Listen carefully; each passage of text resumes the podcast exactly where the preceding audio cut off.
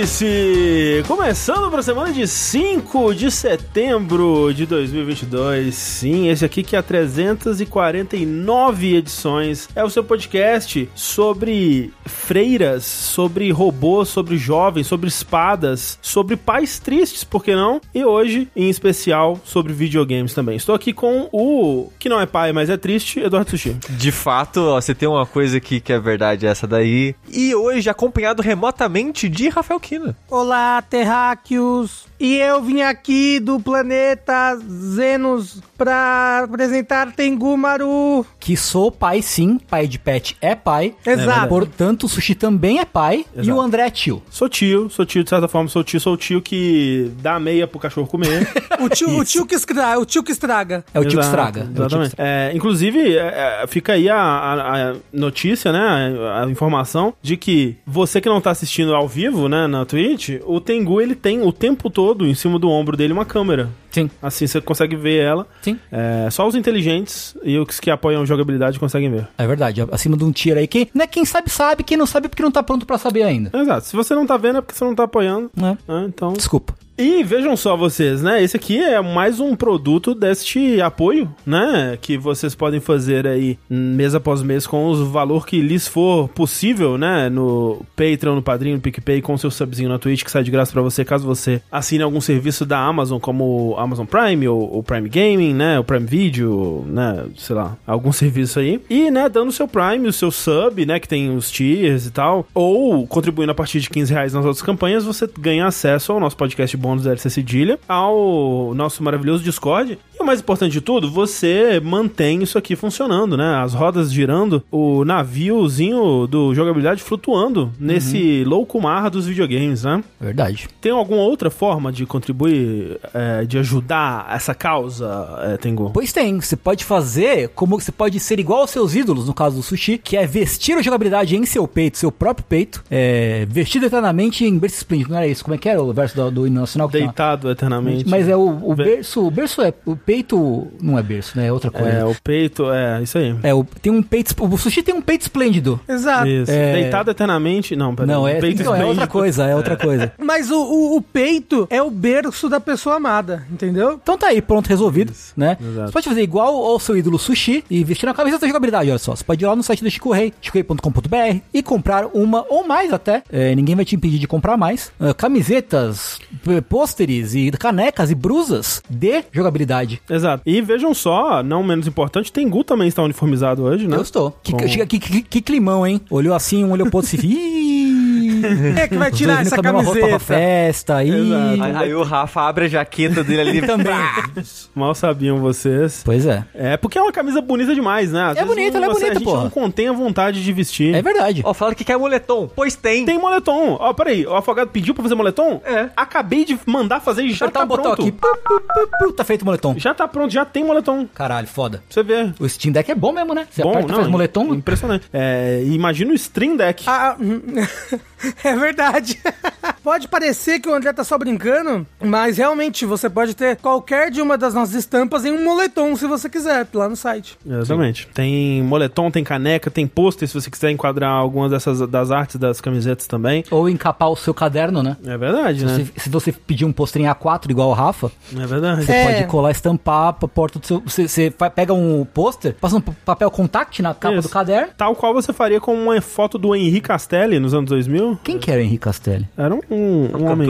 É um ator bonito. É. Bom que se você fala, eu acredito. Ou hoje em dia, será que ainda tem aqueles fichários que a frente é só um plástico pra você colocar a imagem que você quiser e virar a capa Eu do imagino que fichário? sim, eu imagino que deve ter sim. Ó, outubro tá chegando, e em outubro quero ver todo mundo uniformizado na BGS, hein? Ó, é verdade, é verdade. Espalhando a palavra do jogabilidade através do seu peito. Será que até outubro já lançou esse botão? Espero que sim. Eu espero que Bem, sim. mas nós estaremos lá na BGS, como é que é? Uniformizados. É verdade. A BGS, a BGS antes ou depois da eleição? Não sei. Durante. Não. dia, né? No Isso. dia, caralho. Que se fosse, se fosse depois, a gente podia ir lá comemorar, né? Depois. Pô, é verdade. Que vai ter o que comemorar, né? É. Com certeza vai ter que comemorar. A esperança, é isso aí, Tengu, porra. É Isso. Mas assim, a gente vai dar mais detalhes sobre a BGS em breve. Estaremos lá, mas o contexto em que, em que a gente vai estar lá ainda está meio nebuloso, mas acho que vai ser legal. É, quando tiver mais perto a gente confirma bonitinho, né? Exato. Mas fica aí, ó, que se você quiser dar um abraço no Rafa, dar um cheiro no Tengu, passar a mão na careca do sushi, você vai poder fazer tudo isso e muito mais Olha, na eu- BGS. Eu posso afirmar que o Rafa vai dar todos, todos os abraços que pedirem pra ele, ele vai, ele vai dar. Por Exatamente. apenas Isso 100 garanto. parcelas de 99 reais, você também pode ter o seu próprio abraço. Ô, Tengu, Oi. a, a BGS é do- de 6 a 12 de outubro. Então é antes. É antes, é É, antes. porque a eleição é dia 30 de outubro. É, é. Vai ser aqui, vai ser aquela BGS com ansiedade ainda. Não, não, não, pera. Ah, não, não, não, não, não, não, não. Ah, o primeiro turno é 2 de outubro, o segundo turno é 30 de outubro. Ah, tá. Ah, então é não vai ter segundo turno. Ah, então se não vai ter segundo turno, já tá Porra. tudo resolvido. É. É, isso aí. É isso aí. É bom, é bom ter, é bom acreditar nos seus sonhos. Isso, vai, vai ter o, o, o Matt e Gretchen lá no, na BGS. Exatamente. Enfim, tudo isso e muito mais. Fica aquele aviso, como sempre, né? O Vértice, ele é um podcast que a gente grava ao vivo. Então, pra você que tá ouvindo a versão editada, compareça, quem sabe, segunda que vem aí, no nosso canal da Twitch, twitch.tv jogabilidade, pra você acompanhar essa baguncinha aqui com o calor humano do chat. E vocês aqui que estão no chat, você que porventura chegou aqui, que porra é essa? Do que que essas pessoas estão falando? Estamos fazendo um podcast, estamos gravando ele, né? Isso aqui vai ser editado depois e se tornará um arquivo de áudio que você pode escutar no seu agregador favorito aí. Se você escuta podcast no Spotify, se você escuta no Google Podcasts, no Apple Podcasts, no seu aplicativo favorito, não importa. Procure por jogabilidade que você vai achar os podcasts da casa e poderá se deleitar em muito conteúdo, hashtag conteúdo, Conteúdo. produtores de conteúdo. Sim. É isso que a gente tem que colocar na nossa. Né, quando alguém pergunta a nossa profissão, a gente tem que dizer produtor de conteúdo. Meio triste. É, triste. é, o pessoal hoje em dia diz creator, Crea. André. ah, eu falo É sério? Não tô influencer. Não, mentira. Putz. Não, influencer é muito 2010. Sabe que o, o eu falo pior é que eu, podcaster. eu falo. Não, eu falo jornalista. Eu acho triste porque eu não sou, né? Claro de que forma é. alguma eu sou. Não sou, não sou Não, jornalista. o meu, o meu diploma eu posso é, é, compartilhar ele com mais até cinco pessoas. Exato. Que nem conta da. Que nem conta da, da, do jogo no Netflix? online aí. Isso. Tem um buff em área, assim. Isso, esse é um buff, jornalismo. Ele cria, né? isso, isso. Então vocês podem falar também. Eu mesmo também aprendi a botar vírgula em todas as frases depois que passei a andar com o Tengu. Isso é verdade. É Eu isso. ainda não aprendi a usar crase Te- te- e às vezes vírgula possivelmente usa errado também. É que aí é um passo, as- pa- um passo à frente na, na skill tree, né? Tem que fazer Tem que letras liberar essa 2 habilidade. pra usar crase. Isso, Que é muito mais difícil. isso, isso. Enfim, vamos lá pro conteúdo desse nosso podcast. Temos algumas notícias, não tantas assim, porque o podcast da semana passada a gente atrasou, né? A gente acabou gravando ele bem tarde na semana, então não deu tempo de acontecer muita coisa. Ainda bem. Então tem pouca coisa pra gente falar aqui hoje, mas vamos começar, Rafa, por aquilo que a gente gosta, que é vazamentos e coisas que ainda não foram anunciadas e que a gente vai falar um pouco, alguns dias antes delas serem de fato anunciadas. Nossa, André, uou! Você simplesmente não vai acreditar no que eu vou te contar. O que que você tem pra me contar, Rafa? Aparentemente, e por aparentemente entenda com toda certeza absoluta, semana que vem será anunciado um novo Assassin's Creed. Semana que vem é dia 10, né? Semana que vem? Acho que é, Ah, é sábado, sábado, agora, né? sábado. Sábado é dia é. 10, isso. É. Então, essa semana, quase semana que vem, vão anunciar um novo Assassin's Creed. Uou! E ele se chamará Assassin's Creed Mirage. Então é uma pegadinha, não tem. É. Né? Tá em português o título, Mirage. É um sonho febril que a gente vai ter perdido no deserto, a gente vai achar que tem alguma coisa, não tem, olha só que legal. É que rolou um vazamento, né? Na verdade, esse, é, esse É. Assassin's Creed em específico, ele tá sendo vazado aí há meses e meses e meses, né? É, é, é- é um cara que ele é. Tipo, ele já vazou um monte de coisa de Assassin's Creed antes, pro- no decorrer dos anos. Sim, sim. Jonathan com zero no lugar do O, Acho engraçado, né? Que o nick de internet dele é só Jonathan. com zero no lugar do O. Então é. Com zero no lugar do pra saber que é gamer. Zero Nathan. Zero Nathan é o nome dele. Isso. E não vazou somente o título, né? Vazou uma arte do jogo também, né? É, então, porque Até DLC, né? antigamente ele tinha, ele tinha vazado antes, né? O, o título tinha vazado o que, que seria mais ou menos o jogo. Mas aí quando vazaram a arte, né? Que aí a arte, no caso, foi vazado por um, um leaker de Rainbow Six Siege, que também já vazou várias coisas de updates do jogo e tal. Mas aí ele vazou especificamente essa arte, e aí a Ubisoft confirmou. Aí eles falaram, ah, até realmente, né? Assassin's Creed Mirage, vai, Mirage, sei lá, vai sair, é, vai, vai ser anunciado oficialmente dia 10 de setembro num, numa live, alguma coisa que vai rolar. Mas o interessante, e acho que um dos motivos que a gente tá falando dele aqui é porque, um, não tem muita notícia semana, e dois, porque ele vai voltar às raízes da série. Ele vai ser um Assassin's Creed mais nos moldes do que foi o Assassin's Creed Unity e aquele outro que veio depois ou antes do Unity. Syndicate. Syndicate, isso. É, antes de virar o Origins e o Sim. Nossa, o mas é, é a pior era de Assassin's Creed essa. É, então, é porque Então. assim, o Unity, ele é o- o- um dos piores Assassin's Creed por outros motivos. Ele tinha muita coisa legal, assim, ele... ele... O parkour dele era muito bom. É, então, porque lembra, lembrando que antes do Unity tava o Black Flag, né, que foi pra um rumo completamente louco, assim, e o 3, que também já tava indo pra umas coisas muito esquisitas. Até o próprio Revelations, assim, e o Unity ele puxa um pouco mais pro que era Assassin's Creed no começo, que era bem focado em parkour, bem focado em multidões, né, e, e o stealth com as multidões e tal. Ele era, ele era zoado porque ele foi bem naquela época que um- tinha umas microtransações escrotas em jogo de 60 dólares, assim, né? Não que tenha ac- acabado ou, ou resolvido completamente, mas foi num período especialmente ruim disso, que você tinha uns, uns baús que você conseguia abrir, você tinha que pagar pra conseguir abrir um baú no mapa. E se você não paga, ele fica poluindo o mapa, né? É. Indicando que ele tá lá. E o mapa, no geral, poluído pra caralho, cheio de coisinha desnecessária, Isso. sabe? Uma, uma era de jogo de mundo aberto que eu fico feliz da gente ter superado em sua maior parte. E bugado também. Bugado, saiu muito bugado, né? O Unity, o Unity ficou uh, infame por causa dos bugs Sim. que visualmente eram muito engraçados, né? Todo mundo lembra da, É. da, da pessoa que era só o olho e a arcada dentária Nossa. flutuando com uma peruca. Era maravilhoso Né? aquele. Bem incrível. O Direto dos Pesadelos. Mas ele tinha muita coisa legal também. Tipo, a parte do parkour dele era muito legal. Essa parte técnica dele, das multidões, era muito impressionante. Uhum. E a parte das roupinhas em específico, hum, era, foi o melhor Assassin's Creed em termos de roupinhas. As roupas eram bonitinhas mesmo. E eu não lembro, foi o Unity que tentou fazer a parada do, do multiplayer, né? Foi Unity ou Syndicate? O multiplayer tinha desde o 2. É, então Não, é que, não, não, é que não, o é Unity tentou- tinha co-op. É Ah, isso, ele sim. tentou botar o multiplayer na campanha. Isso, exato. Não era aquele, aquele multiplayer separado. É, você ia começar uma missão, aí você podia decidir se você queria fazer ela em multiplayer ou single, e aí tinham outros assassinos que podiam entrar pra, pra ajudar, e tinha uma, uma coisa meio Hitman, né? Que a missão era tipo, ah, vocês vão invadir essa mansão e, e assassinar o cara. E aí tinha várias possibilidades, né? Várias é, coisas no, no ambiente. Ele tinha ideias legais. Enfim, o fato é que ele vai pegar muita coisa do Unity nesse sentido, mas ele tá pegando muita coisa do 1 também, né? Exato, porque ele vai voltar para o Or- Oriente Médio. Isso, assim que fala, Oriente Médio. Sim, não é a Terra-média, é o Oriente Médio. Ele vai voltar para a Terra-média, não. Ele vai voltar para o Oriente Médio. Aham. Aqui diz no leak, inclusive, inclu- incluindo Bagdá. É, a cidade vai ser Bagdá, né? Tipo, É. o 1 ele era Jerusalém, É Damasco, Damasco. Jerusalém e a outra eu não lembro o nome. Acre, né? Acre. Acre. Acho que era o Acre. é.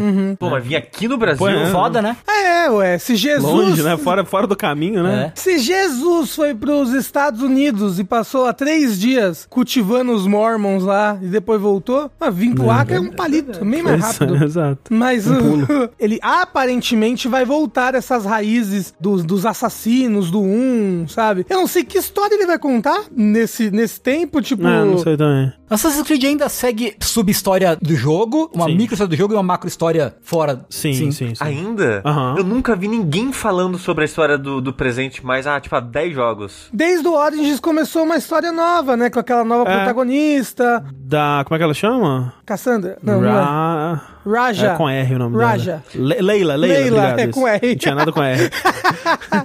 e segue a história da Leila. E aí, tipo. Isso. É que não segue muito, é raras vezes que você sai do Animus no- nos Assassin's Creed Origins e Odyssey. Mas sim. É que a única coisa que eu. A última coisa que eu lembro disso do presente é que você trabalhava. Numa empresa de jogos. né? Isso. Sim, sim. Isso. Mas pera, É, isso, isso, isso foi é- na época do Syndicate. É, é, que. Porque no Syndicate ou no, ou no Unity, eu não lembro, você joga com um templário, né? Isso, isso. Que tá entrando no ônibus. Aí, tipo, a história dessa Leila, ela trabalhava pros templários ou pra. Como é que é o nome da organização dos templários? Abstergo, né? Abstergo, isso. Só que aí, sei lá, ela descobre que era tudo mal, e aí ela vai investigar por conta própria as coisas, a Abstergo tá Uhum. tentando matar ela, e ela tá saindo por aí investigando as coisas. E, e você joga até com umas partes legais com ela no, no Assassin's Creed Odyssey, pela que foi o último que eu joguei inteiro. O Pedro no chat falou, mas ninguém se importa com a história do presente, pra ser honesto. Putz, eu me importava muito, viu? Na primeira trilogia. Na época É, do isso que- isso 2, que eu ia falar. na época do 2, nossa. No comecinho eu, go- eu gostava muito. Pra mim era o tempero, assim, que fechava a refeição, É, sabe? é, assim, sim, não era, é. obviamente, o motivo principal de você jogar, mas, putz, o que, o que acrescentava era muito legal. Era, era um misterinho pra você ficar É. pensando e tal. Era, era bem legal mesmo. Eu gostava. Não, e aí tinha os glitches dentro do Animus, que era alguém tentando passar uma mensagem pra você. Uhum. aí você sim. ficava lá fazendo os- os quebra-cabeças. Era mó legal, eu gostava. É, eu não sei se eles vão voltar especificamente pra isso, até porque a ideia é que esse jogo seja um jogo menor, né? Ele. Graças a Deus. É, o que eu acho bom, mas ao mesmo tempo não pense que esse é o novo rumo de Assassin's Creed, porque na verdade esse é só um jogo pra é, ocupar um espaço que ficaria vazio de outra forma, porque o fato é que o, o grande Assassin's Creed, o, o maior Assassin's Creed de todos os tempos, ainda tá vindo aí, que vai ser aquele live service, né? Que vai ser o metaverso da Assassin's Creed. É, exato, que vão ter várias eras, né, e vários lugares, e vai ser atualizado com mais eras com o tempo, que é o Infinity, né? É, mas bem, esse daí vai vir como um, um gostinho, assim, uma coisinha, tipo como rolou aqueles Assassin's Creed 2.5D, uma época, né? É um Assassin's Creed menor pra ocupar um espaço aí, mas, mas me interessa, assim, porque eles estão falando de voltar a- ao stealth social, né, que é aqueles, né, o, o lance de você se esconder nas multidões e né, perseguição pelos telhados e aquela coisa toda do- dos, Assassin's- dos primeiros Assassin's Creed que eu achava bem legal e que pra mim sempre foi o que diferenciava Assassin's Creed de outros jogos de stealth ou outros jogos de mundo aberto, né? E que eles meio que abandonaram, assim, tipo, eles viraram outra coisa. Muita gente, eu sei que gosta, né? Tipo, quando eu falo, tipo, putz, que bom que vai ser um jogo menor, né? É, é uma opinião, né? Um, é um gosto pessoal meu, porque eu sei que muita gente adora o fato de que você, putz, você compra um Assassin's Creed e aquele jogo vai te durar um ano, né? Porque você tem conteúdo até o fim da vida ali na, naquele jogo. É, mas não é, né? Não é o tipo de jogo, até pro, pro- pelo jeito que a gente trabalha aqui, não é o tipo de jogo que me anima muito, me empolga muito pensar que, putz, pra terminar a história eu vou pa- passar 80 horas, né? 80 horas, para de ser generoso. É, pois é, né? Então, me empolga mais esse, esse novo aí, o, o Mirage, Mirage, sei lá. Eu confesso que deu uma, deu uma vontadinha de jogar o 2 de novo. Tem um remaster que Pois dizem é, que é meio né? zoado dele. Ah, porra, é zoado. Zoado? É, acho que muda, é, ficou algumas coisas ficaram esquisitas na, no remaster. É, pra mim, tipo, o 1, o 2 e o Brotherhood. Brotherhood são... O Brotherhood eu acho muito bom. Brotherhood é, incrível É, acho que o mesmo. Brotherhood foi o pico da série. Pelo menos, Sim, né? é. Pra nós, velhos paias. Dito isso, meu Assassin's Creed favorito é o Odyssey, então. O Revelations acho que foi um pouco demais pra mim, assim. É, porque- já começou a decair um pouco. É, foi o último que eu joguei, eu dropei lá. É, Tinha muito. Era, era muito marrom. ele era, né? Tinha um ganchinho, pô. Vocês lembram do ganchinho? Não. Eu, eu, eu, eu- eu literalmente só lembro que a cidade era muito marrom. A cidade era muito marrom. Ele tinha um ganchinho pra escalar que, tipo, meio que deixava você chegar a um nível mais alto na escalada do que Ah, você podia sim. anteriormente, sabe? Aham, aham. E, e pendurava umas cordas também com o ganchinho, enfim. Eu, é, é foda, né? Eu joguei, assim, tirando os, os- os portáteis e tal, eu joguei todos os Assassin's Creed é, até o, o, Origin, o né? favorito do Rafa, que é o, o Odyssey. Que o foi Origin o, você jogou o completo? Origin eu terminei, sim. O, o O Odyssey. Odyssey é o da Grécia. É, o Origin é o do Egito, que Ok. eu terminei, e o Odyssey é o da Grécia, que eu joguei só o começo e dropei, e o Ah, Valhalla eu nem toquei. Eu, eu, eu toquei no Valhalla, eu joguei umas 5 horas dele e infelizmente dropei. E muita preguiça de voltar, sabe? O pessoal fala bem dele, mas Sim. não, não me fisgou. Dito isso, eu fiz a mesma coisa com o Odyssey, né? Eu, eu comecei odiando, joguei um monte odiando, parei, nunca mais joguei. Aí teve uma época que eu, ah, eu vou jogar de novo, não lembro porquê. E aí amei. Provavelmente que você viu no Jovem Nerd. Deve ter sido, deve ter sido. Eu não duvidaria, viu? não, não é, cara. Nossa, como vocês são. Não, é, assim, não tem problema. Ué, eu não, tô, eu não tô fazendo. Julgamento de caráter. É, só tô dizendo que É uma você coisa vê recorrente. você anima. É uma coisa recorrente, de fato. Ninguém respeita o fato de que eu sou um nerd. Vocês lembram aquela estátua do Origin que você podia escalar o pinto da estátua? É, sim. Ah, é? Que feature, hein? Logo no comecinho do, do jogo tem um- uma estátua com um pinto pra fora. Você pode ficar lá preso no prepúcio. Preso no prepúcio seria um bom, um bom nome pra esse De podcast. É, fala, Quando você olha pro prepúcio, o prepúcio olha de volta pra você. Exatamente.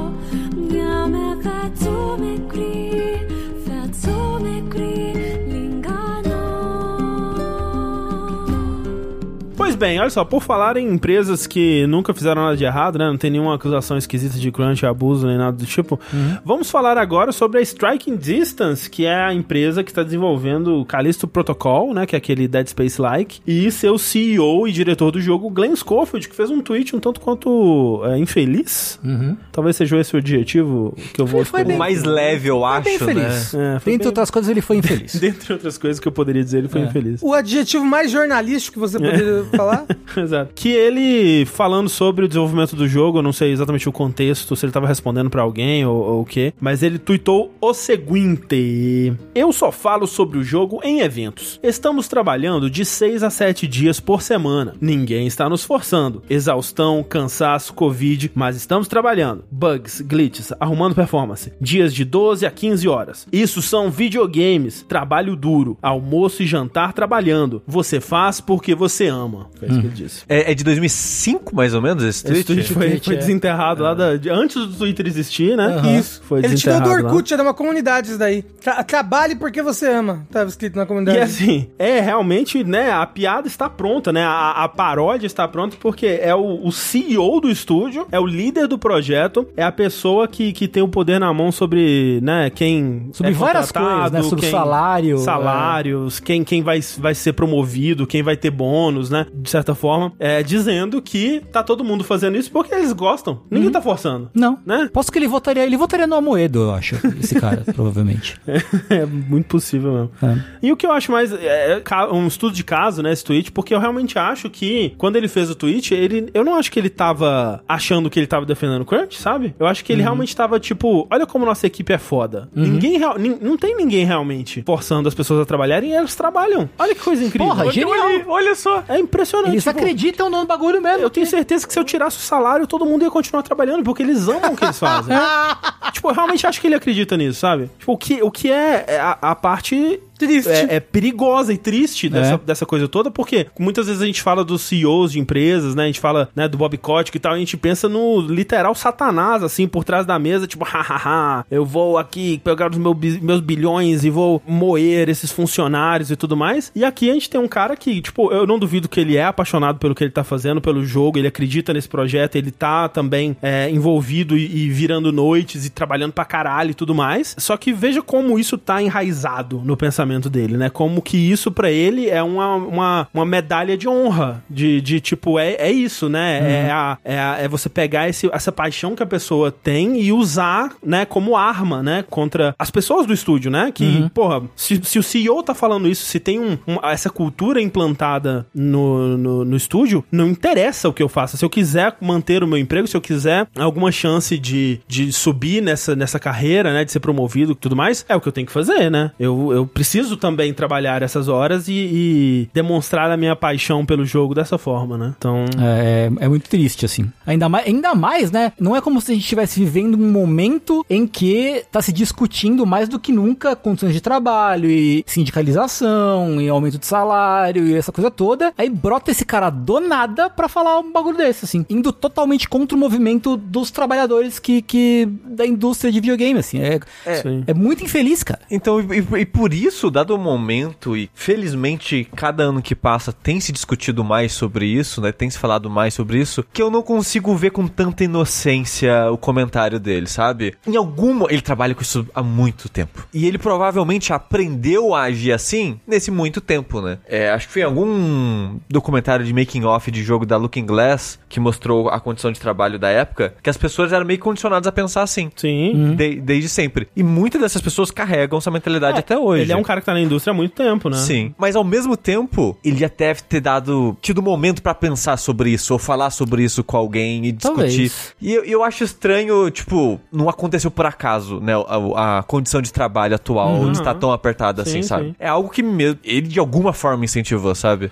Ah, não, não. É, a responsabilidade é dele. É, sim. Mas é isso que eu tô dizendo. Tipo, é aquela coisa que é estrutural, né? Tipo, n- não não precisa de ter alguém de fora é, mandando ter crunch, não. O crunch, ele, ele surge porque é assim que as pessoas fazem jogos há 30, 40 anos, né? É. E, e muitas vezes também ele tá inserido num meio social que reforça esse pensamento, né? Sim. Então ele vai ouvir dos, dos pares, dos CEOs amigos deles na- em suas lanchas, que não, é isso mesmo, tá ligado? Aí o cara bebe o suco do, do, do, é- do- da meritocracia e aí já era, fi. Sim. Eu, tipo, eu tenho certeza que. É... O foda é que aí ele depois, em seguida, né, ele, ele tweetou a, apagou o tweet, né? Uhum. E tweetou: Todos que me conhecem sabem o quanto eu sou apaixonado pelas pessoas com quem trabalho. Tuitei mais cedo sobre como tinha o orgulho do esforço e das horas que a equipe estava colocando no projeto. E isso foi errado. Nós valorizamos paixão e criatividade, não longas horas. Peço desculpas à equipe por ter passado essa mensagem. E, né, tipo, ok, Ah, sim. agora, né, a gente já sabe o, o que, que você realmente pensa, né, no outro tweet. É, É, e, e é aquele tipo de coisa, né? Provavelmente numa entrevista, se perguntassem o que, que ele acha de Crunch, ele diria que é contra e tudo mais. Mas tá tão enraizado, né? uhum. É natural. Escapou. É, escapou. Ups. Uma hora escapa, né? Ups. Só saiu um peidinho aqui. É, então, o Ario disse, assim, é, como desenvolvedor não de jogos, eu real amo o que faço e fico além do meu horário, mas é aquele negócio, é algo que faço porque quero e gosto de passar meu tempo desenvolvendo, mas a partir do momento que se torna abusivo é foda. E eu acho que é a partir do momento que se torna uma cultura, né? Porque é, é aquilo que a gente falou, que a gente fala da Naughty Dog de vez em quando, né? Tipo, ok, muitas dessas mecânicas de acessibilidade, que são super elogiadas, ganharam prêmios e estão sendo imitados por outras da, pessoas da indústria, foram feitas por funcionários que não estavam trabalhando no, no projeto principal, né? Eles fizeram na hora livre, no tempo livre deles. Tipo, eles tecnicamente seria crunch, né?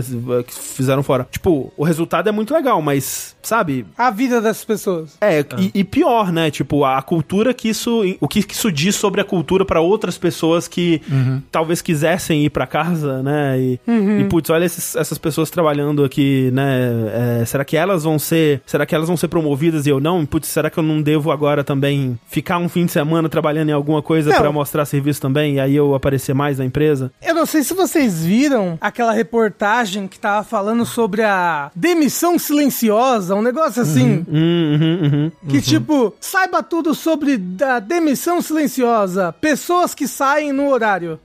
É, tipo assim, a pessoa sai, ela, ela tem um horário de trabalho. Se ela Aham. saiu no horário dela de sair, ó, fulano tá, tá se demitindo, ó, tá querendo se demitir. Não tá, não tá querendo trabalhar. Tá só fazendo oito horas aqui por dia, que absurdo. Imagina, né? Uma coisa dessas. Então, e aí esse tipo de cultura que vai se enraizando por causa de pensamentos como esses. Sim. Sim, exato. A gente vive a pior distopia cyberpunk, né? Exato. Nenhuma das Pois partes é. legais, só as ruins. Exato, não, não tem nenhum skatezinho voador, não tem um nada. Nada. Não tem um olhinho biônico, né? É, Eu não tenho uma Não. jaqueta com LED. Realmente. Não tem. Pra que viver? É o pior, a pior linha do tempo. Pois é.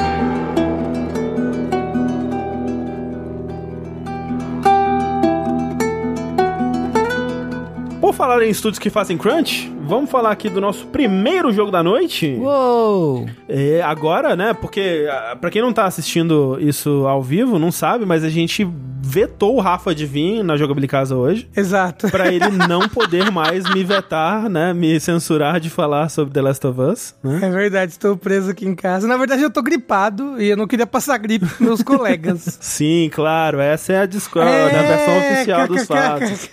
Exatamente. É, mas vamos falar sobre o The Last of Us Parte 1, que eu sei que o Tengu não jogou. Não. O Rafa, você conseguiu jogar alguma coisa? Joguei, joguei, foi o único que eu joguei, inclusive. Foi Last of Us Part 1. Uhum. E Sushi você jogou mais, além daquele Não, começo? só a primeira horinha. É. é um jogo que eu joguei antes, né? A gente recebeu com um pouco de antecedência a- o código e eu joguei fora de stream, né? E depois eu joguei uma segunda vez todo um, um playthrough todo em, em- em live. É, Já platinou. Platinar, exato. E muitas das principais conversas que a gente tinha com o chat, né? A principal pergunta que eu recebi é: vale a pena? E aí, vale a pena? Tá curtindo? Vale a pena o, o remake? E essa resposta, essa pergunta, né? A resposta dela é não. Não vale a pena é, esse remake. Não vale a pena comprar, vale a pena pagar 350, 300 reais nesse, nesse remake? Não vale, né? Por quê? Por que, que ele não se justifica? Acho que o argumento principal é: ele é o The Last of Us quase idêntico, né? Em termos de mecânica e conteúdo, ele é quase idêntico ao jogo de 2013, que foi remasterizado em 2014. E essa versão remasterizada em 2014, ela roda super bem no PS4 e no PS5, né? No PS5 ela roda em 4K 60 frames, no PS4 ela roda 60 frames, e se você tiver PS4 Pro é, em 4K também. E essa versão ela tá de graça, entre aspas, né? Naquele é, Instant Game Collection, né? Que, é, né, caso você tenha um PS5 e o remake só saiu pra PS5, então Então, se você tá cogitando comprar o remake é porque você tem um PS5, é, é aquela coletânea que quando você assina a Plus no PS5, você tem acesso, né? Que até rolou gente desbloqueando, né? Fazendo umas mutretas pra desbloquear essa coletânea no PS4 também, enfim. E na Plus Plus também tá, não tá? Não sei. Eu achei que eu tinha visto, mas eu posso estar errado. É, na Plus, talvez ele tenha sido dado em algum momento. Mas eu acho que não na Plus sei. Plus Premium mesmo, no caso. É, né? Eu não mas sei. eu não tenho certeza. O chat, o chat poderia confirmar. Mas eu não tenho certeza. Mas bem, Ah, falaram, sim, tá na PS Plus Premium. ok, então ele tá. Ele, que- quem assina a Plus tem esse jogo. A Plus Plus. A Plus Plus ou a- o, o Instant Game Collection, né? Tem esse jogo, né? O Remaster de 2014, é, disponível por um preço muito mais em conta, né? É, num, num serviço que vai te dar uma coletânea de jogos é, muito boa ali, de 20 e tantos jogos, e ainda por cima o, o, o remaster do, do The Last of Us, que é, né? Lembrando, é o mesmo jogo desse, dessa nova versão, desse remake, sendo que o remake tem um pouco de conteúdo a menos ainda, né? Então ele não vem com o modo multiplayer, né? Ele vem com a campanha principal, ele vem com o Left Behind, que é o DLC contando o passado da Ellie, é, mas ele não tem o multiplayer porque eles estão desenvolvendo o Factions, né? Que é o novo multiplayer que era pra ter saído junto com 2 e agora virou um produto próprio que eles vão lançar e vender provavelmente por 70 dólares de novo também.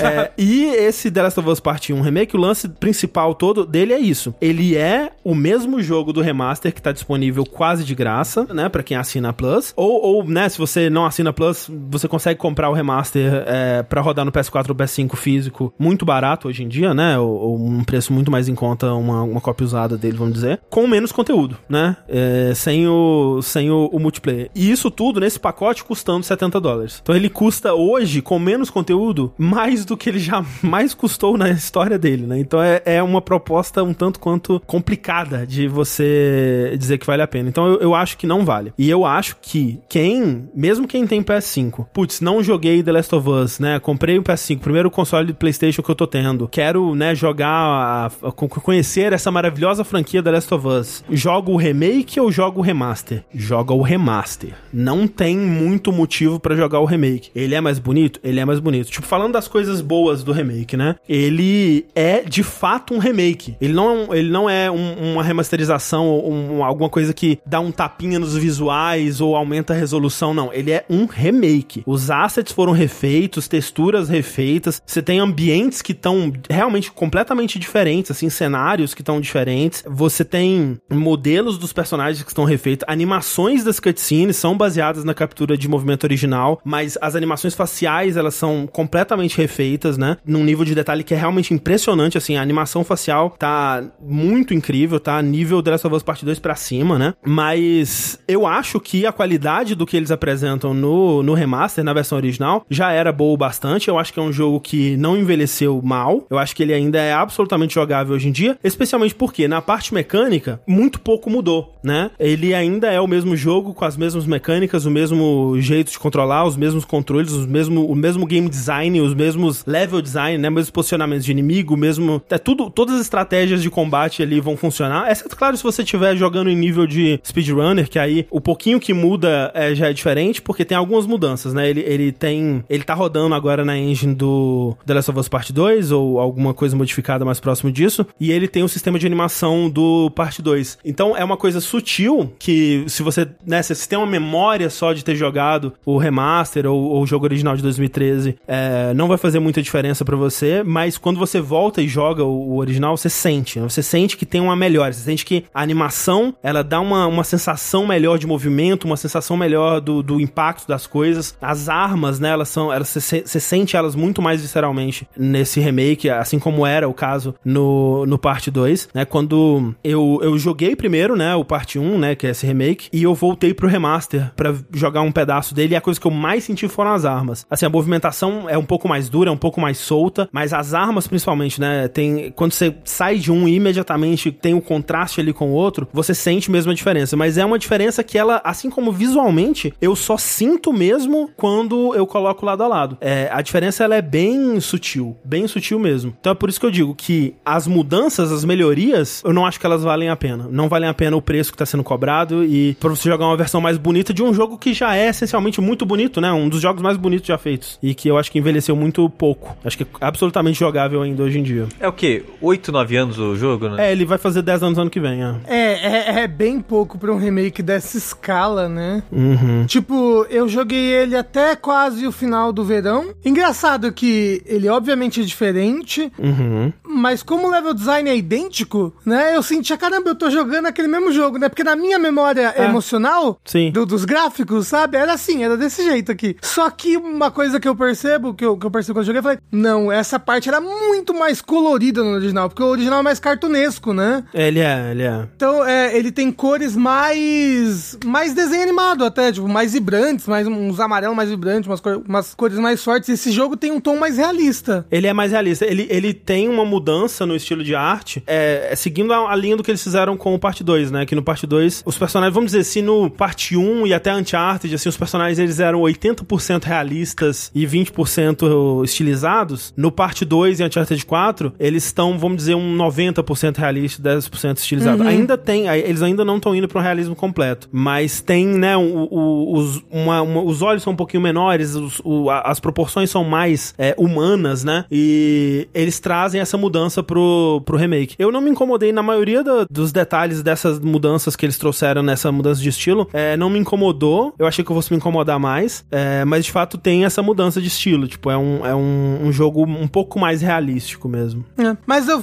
o que mais realmente me chamou a atenção era, era- eram as cores dos cenários. Que na, na minha cabeça eram, eram outras cores, eram mais chamativas, e no remake é, é um mais realista, cores mais É, então- apagadas, locais mais escuros. É que tem uma- umas coisas que eu acho interessante, que é o, o, dois- o jogo de 2013 e o remaster, as cutscenes dele não eram em tempo real, né? Eram, era um vídeo que tocava, né? Tanto o de 2013 quanto o remaster são, é um vídeo. Então, nas cutscenes de história mesmo, você vê, e você via desde o do, do PS3 que, tipo, caralho, isso aqui é muito bonito, isso aqui é além do que o PS3 é, consegue fazer. Justamente porque era um vídeo que ele tava rodando na engine do jogo, mas com a versão mais bonita possível dos modelos e com efeitos de iluminação e com é, partículas e o caralho a 4 que o PS3 não conseguia fazer Real. em tempo real. Porque PS, o, o The Last of Us, ele é um jogo muito ambicioso pro PS3, né? Que ele tentava fazer muita coisa numa era onde você não tinha como fazer muita iluminação global, muita, é, muita iluminação em tempo real num, num jogo desse tipo, que quase não usa é, luz artificial, né? Ele usa muita luz indireta, né? Que é uma- um, um mundo pós-apocalíptico. Então, muita coisa é iluminada através de luz indireta e eles usaram várias técnicas no PS3 pra fingir isso, né? Pra fazer um, um- um cálculo fake da luz é, rebatendo em certas coisas, iluminando, né? Eles usaram muito do, do que eles chamam de baked light, né? Que é você, como, como aquela luz vai ser estática, né? Você cria já as texturas coloridas pela luz que tá iluminando ela e você é, finge que tem uma iluminação ali que não tá ali de verdade, né? Várias técnicas desse tipo foram usadas. No remake, né? Duas gerações depois, eles já conseguem simular muito melhor esses efeitos. Eles conseguem é, fazer, como o Rafa disse, uma iluminação mais realística. E isso, de modo geral, é melhor. Especialmente porque no remake, as cutscenes agora elas rodam em tempo real, que é legal porque dá uma, a, a transição entre cutscenes e gameplay agora é muito mais fluida. Isso melhora as cenas que estão fora de cutscenes, que no, no, no jogo de 2013, no remake, você percebia que dentro das cutscenes os personagens são incríveis, humanos foda, assim. Quando sai da cutscene e, tipo, tem um diálogozinho fora, é uns bonequinhos meio esquisitos. Eles quase não têm emoção no rosto, né? A qualidade do modelo era muito inferior eh, do que o dentro da cutscene. E aqui não, aqui é sempre a melhor versão dos modelos, eles têm muito mais emoção, né? E, tipo, ro- rolaram, é, rolou esse trabalho de fazer animações novas, né, pra essas cenas fora de cutscene. Então, tipo, essa parte tá muito boa. Inclusive, graficamente, é- é onde eu vejo melhor a diferença, né? Fora de cutscene, pra mim, é onde tá. onde o jogo brilha mais graficamente. Porque dentro de cutscene, realmente rolou aquela coisa, né? Quando o jogo foi anunciado e a maioria das cenas que eles mostraram no trailer eram cutscene, você olhava assim e, tipo, peraí, qual que é qual? Tem alguns, tipo, eu joguei esse jogo mais de 10 vezes. Tem cenas ali que eu, putz, isso é o original, é o remake, eu não sabia muito bem. Agora, uma consequência ruim disso, e é, é, isso eu vejo mais em cutscenes, é que agora com a simulação, né, eu sinto que em alguns momentos perde um pouco da intenção artística do original. Porque você tem agora cenas que, por ter a iluminação 100% é, ou quase 100% é, simulada, né, elas são mais realísticas, mas elas são mais feias. E, vai muito do que o Rafa tava falando, de que, tipo, putz, no original aqui tinha uma luz azul que ela tava iluminando a cena não sei de onde, ela não faz muito sentido, né? Talvez vai até pra aquele negócio que o Sushi não gosta muito da Hero Light no, no Horizon, né? Que, de fato, talvez realisticamente, talvez essa luz não fizesse sentido aqui, mas foi um artista que compôs essa cena, né? Ele pintou com a luz essa, essa cena aqui, né? Tá do jeito que ele escolheu estar, mesmo que essa cena não faça sentido se você for simular. Por exemplo, tem um momento no no, começo do jogo, quando você acaba de encontrar a Ellie, vocês estão indo pro, pra safe house lá, e aí o Joe, ele dorme, e quando ele acorda, tá de noite, e a Ellie tá hum, olhando o, a janela, né? E no remake, essa cena é obviamente muito mais realística. Você olha pros dois assim, você consegue ver claramente qual que é mais realístico, mais, qual que é mais tecnicamente impressionante, qual que é mais tecnicamente correto do que o outro, né? Mas pra mim, a cena do original, né? A cena do PS3, a cena do remaster, ela é muito mais bonita, tipo, artisticamente falando. É isso, o Fábio falou, o remaster me parece mais artificial. Exato. Em termos de realismo, não tem dúvida. Agora, em termos de beleza, pra mim, o, Remaster o remaster é, mais superior. interessante, Em, né? em algumas cenas, em outras, eu acho que é, na, é, na maioria, eu acho que o saldo do, do remake é mais positivo. Mas tem algumas que eu sinto isso, sabe? Que perdeu-se alguma coisa no- na, na parte artística do jogo ali. Assim, André, uma Hum. coisa que eu fiquei triste que eu, quando eu tava jogando é que eles não mudaram as coisas das localizações, ou pelo menos da localização em português, né? Sim, Não, sim. não teve uma nova localização do jogo. né? É a mesma dublagem daquela época em que se dublava tudo em Miami. Eu nem, É. nem sei se, se esse jogo foi dublado em Miami, mas o que eu fiquei mais triste é que a legenda ainda é muito ruim, PTBR. Sim, e a dublagem é claramente baseada na legenda, né? Então tem vários Exato. momentos que, tipo, na legenda, quando você tá acompanhando em inglês e legendado, tem algumas, algumas falas que são tão zoadas, mas como é na legenda, você nem se incomoda muito. Agora, quando essa- esse erro vai pra dublagem também, nossa, fica muito dolorido de ver, assim. E é uns erros, assim, uns erros muito Google Tradutor, né? É muito. É tipo, não, não necessariamente Google Tradutor, mas tipo, cara, a pessoa que tava legendando não tinha contexto nenhum pra essa cena, sabe? O que muitas vezes é o talvez. caso mesmo, né? É, pe- a pessoa que tá fazendo a tradução, ela tem um- um- uma planilha do Excel ali e, e traduz com o melhor chute dela ali no, naquele momento. E aí, tipo, é triste porque eu, eu pensava que pelo menos ia, ia ter uma nova legenda. E aí, quando. Uhum. Eu falei, caramba, a legenda tá falando uma coisa completamente diferente do que o personagem tá falando. Ou Sim. então, sei lá, é, sei lá, falou, got it. E aí, tipo, sei lá, sei lá, te peguei, alguma coisa assim. E aí na legenda tá, você pegou isso, sabe? Aham. Tipo, você fala, não, não, foi, não é essa a intenção. Ele quis falar outra coisa com isso. Que Eu ódio. lembro, eu tava mostrando na, na, na live, tem um momento que é quando a, a Tess e o Joe encontram a Marlene pela primeira vez, né? E aí a Marlene fala, a Tess fala assim, ah, a gente precisa das nossas armas de volta, né? As armas que, que eles vendeu pra você, ele não podia ter vendido, a gente quer elas de volta. E a Marlene fala, você sabe que não é assim que funciona, né? E aí a Tess responde, ah, são sim. Tipo, não faz nenhum sentido, é uma conversa completamente sem sentido, sabe?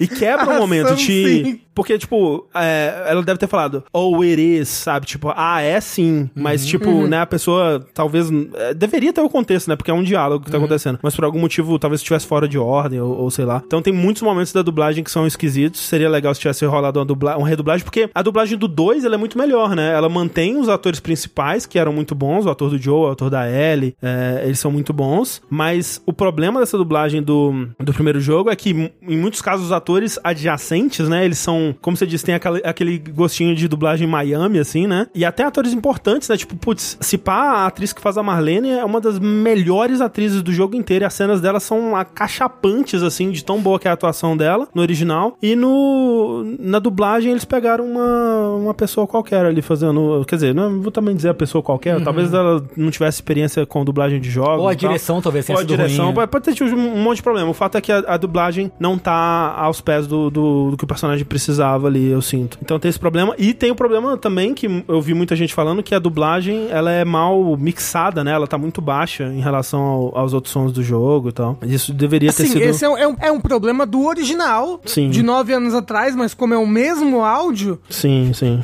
continua o problema agora. É, é engraçado que eles deixaram isso, eu acho que mais por economia, deixar o mais próximo possível do, do, do- original, né? Mas chega a ser cômico, né? De, de não tentarem corrigir esses problemas, entre aspas, Sim, né? sim. De, ah, não, vai ser igual ao original, foda-se. É, tipo, eu, eu acho que, por exemplo, né, tem coisas que são. Tava falando das coisas que são boas do remake, né? Tipo, ó, é muito legal que ele venha com todas as opções de acessibilidade do 2 e até opções além, né? Que agora ele tem, por exemplo, áudio é, descritivo, né? Então, nas, que é só nas cutscenes, mas já é alguma coisa, né? Que durante a cutscene tem um- uma, uma narradora explicando o que tá acontecendo na cena, além dos diálogos. Tem o lance dos diálogos é, vibrarem pelo DualSense, né? Pra quem não consegue escutar, é, sentir um pouco da intensidade de como aquilo tá sendo dito e tudo mais. É muito legal isso tudo. E, né, todo essa- esse trabalho em volta do- de, de trazer pra, mais pra engine do 2, melhora um pouco o combate. A IA do dos inimigos tá realmente impressionante, assim, eu, eu, eu realmente fico muito surpreso, às vezes, com as estratégias que os inimigos, né, inventam, né, na, na situação, tipo, os inimigos coordenando mesmo, tipo, um, ele sabe que você tá atrás de um cover, então um deles fica apontando a arma pro cover pra você não sair dali, e isso é importante porque nas dificuldades mais altas, realmente um tiro é, é, é, é morte, e o outro vai dando a volta, né, é, pra te pegar por trás no cover, então, putz, olha que foda, né, eles, eles criaram uma estratégia pra me tirar do cover, né, e garantir que eu, que eu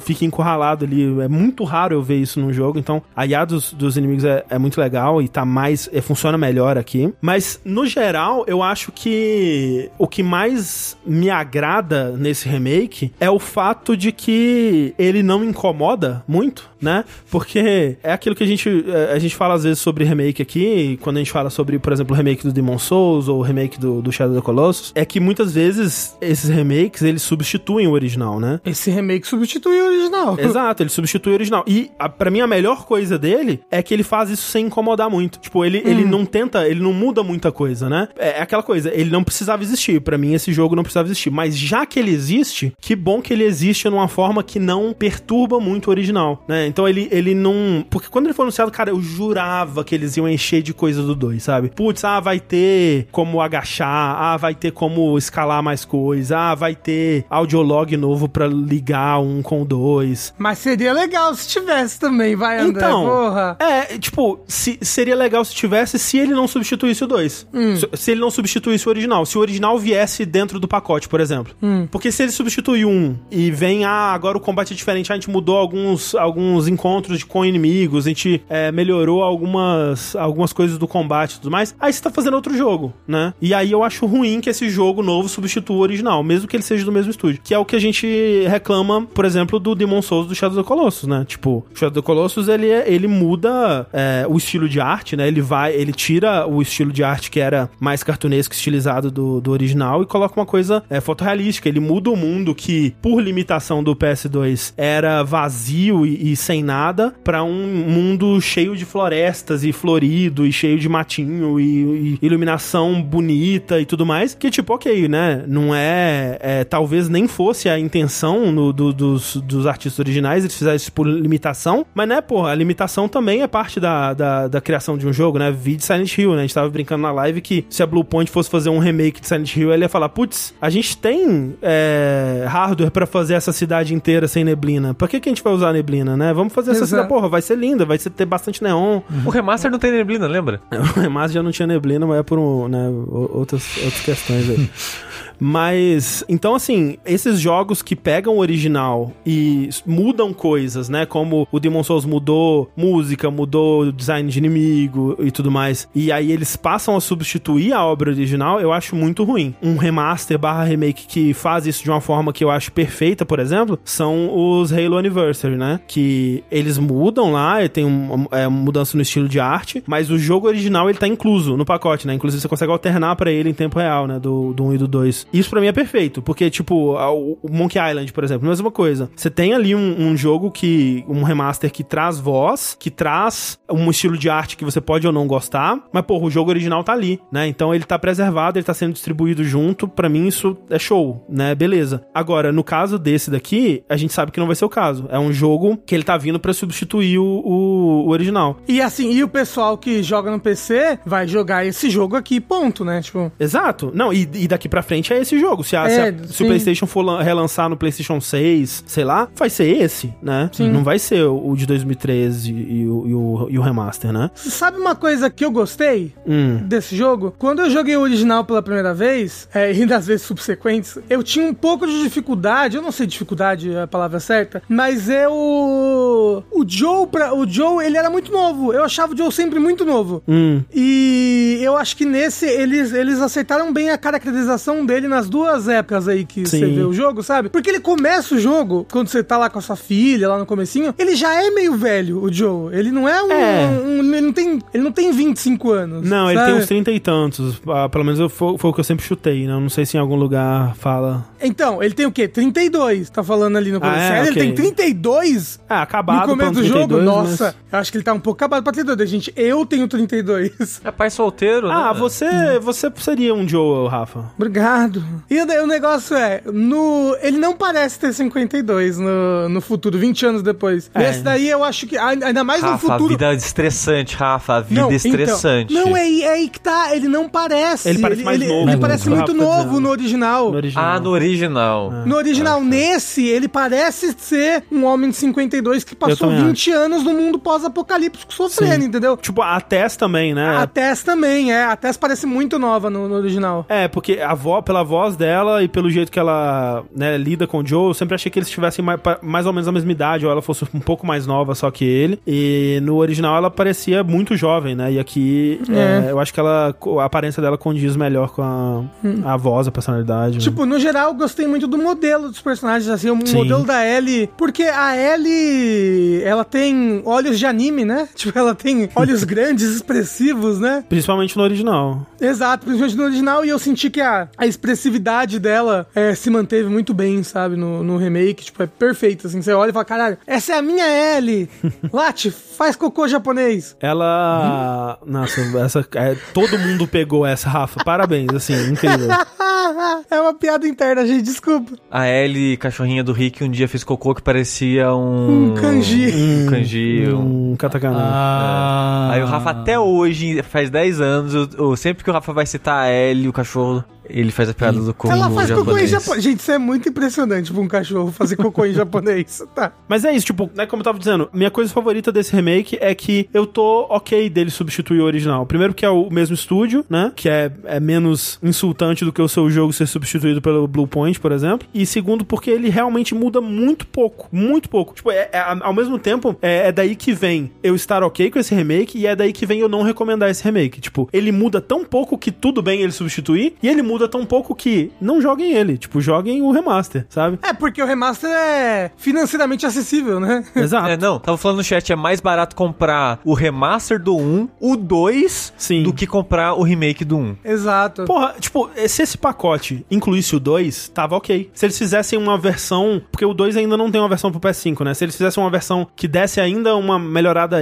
extra, né? Do, do, do patch que eles fizeram pro PS5 e incluíssem o 1 e o 2 e colocassem The Last of Us, é, é, história completa, sei lá, até aqui, não sei, e soltassem esse pacote por 70 dólares, eu acharia ok. Se esse jogo tivesse. Se tivessem feito isso, ou se tivessem vendendo o parte 1 aí do jeito que tá por 30, 40 dólares, acharia ok também. Eu acho que 30, 40 dólares seria o preço ideal desse remake. Porém, a Sony, ela nunca mais vai vender um jogo exclusivo dela feito por um estúdio dela por menos de 70 dólares. É, é. exato. Nunca mais. Nunca mais. E aqui no Brasil, lembra-se, isso daí é 300 reais pra cima, fácil. 350, né? Tá? Esse aí? É, então, pelo menos na pré-venda, ele tava 290. Eu acho que a edição física você consegue comprar por 300, mas na PSN eu acho que tá 350. Que legal. Ui, que dor! André, eu te pergunto então agora, nesse momento. Hum. Pra quem é esse remake? Pra quem vai jogar no PC. Pra- Não, pra quem é um executivo da Sony.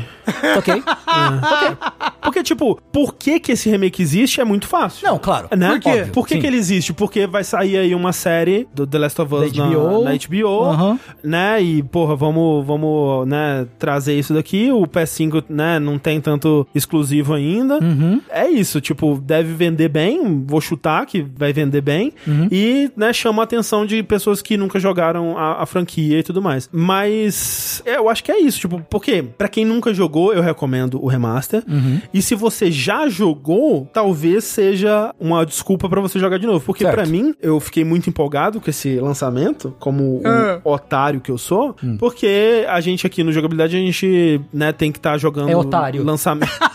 Tem um pouco. De modo geral. é otário de modo geral. Aham. E também a gente tem que estar jogando lançamentos, né? Uhum, O, o vértice depende da gente jogar lançamentos. Então acaba que, tipo, putz, bateu uma vontade de jogar The Last of Us. Não posso, né, parar o que eu tô fazendo pra jogar um jogo de 10 anos Uhum, atrás, simplesmente, é, sem inventar um motivo, né? Eu poderia inventar que eu vou, ah, vou, sei lá, fazer uma nova platina de cabeça pra baixo numa live, sabe? Sei lá, eu teria como inventar uma desculpa, mas o, lança, o relançamento dele é uma excelente desculpa, né? Uhum. Tipo, agora a gente vai cobrir ele no vértice, eu vou fazer live live, né, do jogo. Então, pra mim, foi muito empolgante. Então, eu consigo dizer que ele é ou se você é um acionista da Sony, ou se você trabalha com videogames. Esse jogo é pra você. Ele te pega no emocional, assim. então. É, Se não, você não é o executivo da Sony, É, tipo, no emocional e no fato de que é, eu gosto demais desse jogo. Ok. É, é um jogo que realmente. emocional. É, é emocional, mas, tipo, não é aquela coisa, ah, eu gosto dele porque ele me traz memórias não, emotivas. você gosta muito dele. Eu gosto muito de jogar ele. Ok. Tipo, nossa, eu, eu adoro é, enfrentar as situações de, de, de combate desse jogo, sabe? Uhum. Eu, eu tenho momentos de level design dele que eu fico de cara ainda. Tipo, aquela biblioteca que tem dois andares e pô, entradas por todos os lados. Literalmente não tem nenhum lugar seguro ali. Os inimigos, eles, eles têm... Eles vão, né, te caçando por ali. É um jogo de gato e rato que pra mim é incrível. Tipo, o The Last of Us, pra mim, ele ainda é, tem uma das melhores misturas de ação e stealth que eu já vi num jogo. Ele consegue fazer muito bem, de uma forma que eu ainda me surpreendo, essa coisa do combate meio bagunçado, que você tá meio que tropeçando e avançando e usando é, é, a- as coisas de forma improvisada, e as coisas dão errado e continua, e você tem que dar um jeito de sobreviver. É, os recursos são limitados, né? Principalmente nas dificuldades mais altas, que eu acho que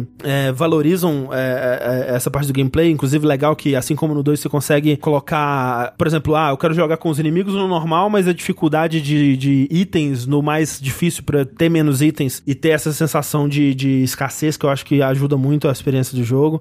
Então, assim, se você me dá uma desculpa pra jogar esse jogo de novo, eu vou jogar. sempre querer, sabe? Se lançar outra versão ano que vem, Joga por de novo. Por favor, Sony, Meu me mande Deus. o código, Uhum. eu vou jogar de novo, sabe? Justo, justo. André, você tá jogando em live, né? Já joguei, sim, terminei. Ah, é, você jogou com os comentários, né, do, do diretor. Os comentários são novos? Eu acho que não, eu acho que eles são do, do remaster, mas eu fiquei em dúvida e esqueci de checar isso, porque eles parecem. Eu não lembro deles no remaster, mas eu acho eles parecem ser. hum, ter sido gravados há muito tempo. Tanto que o. Parece que o Troy Baker ainda era amigo do Nolan- North na época. Colou.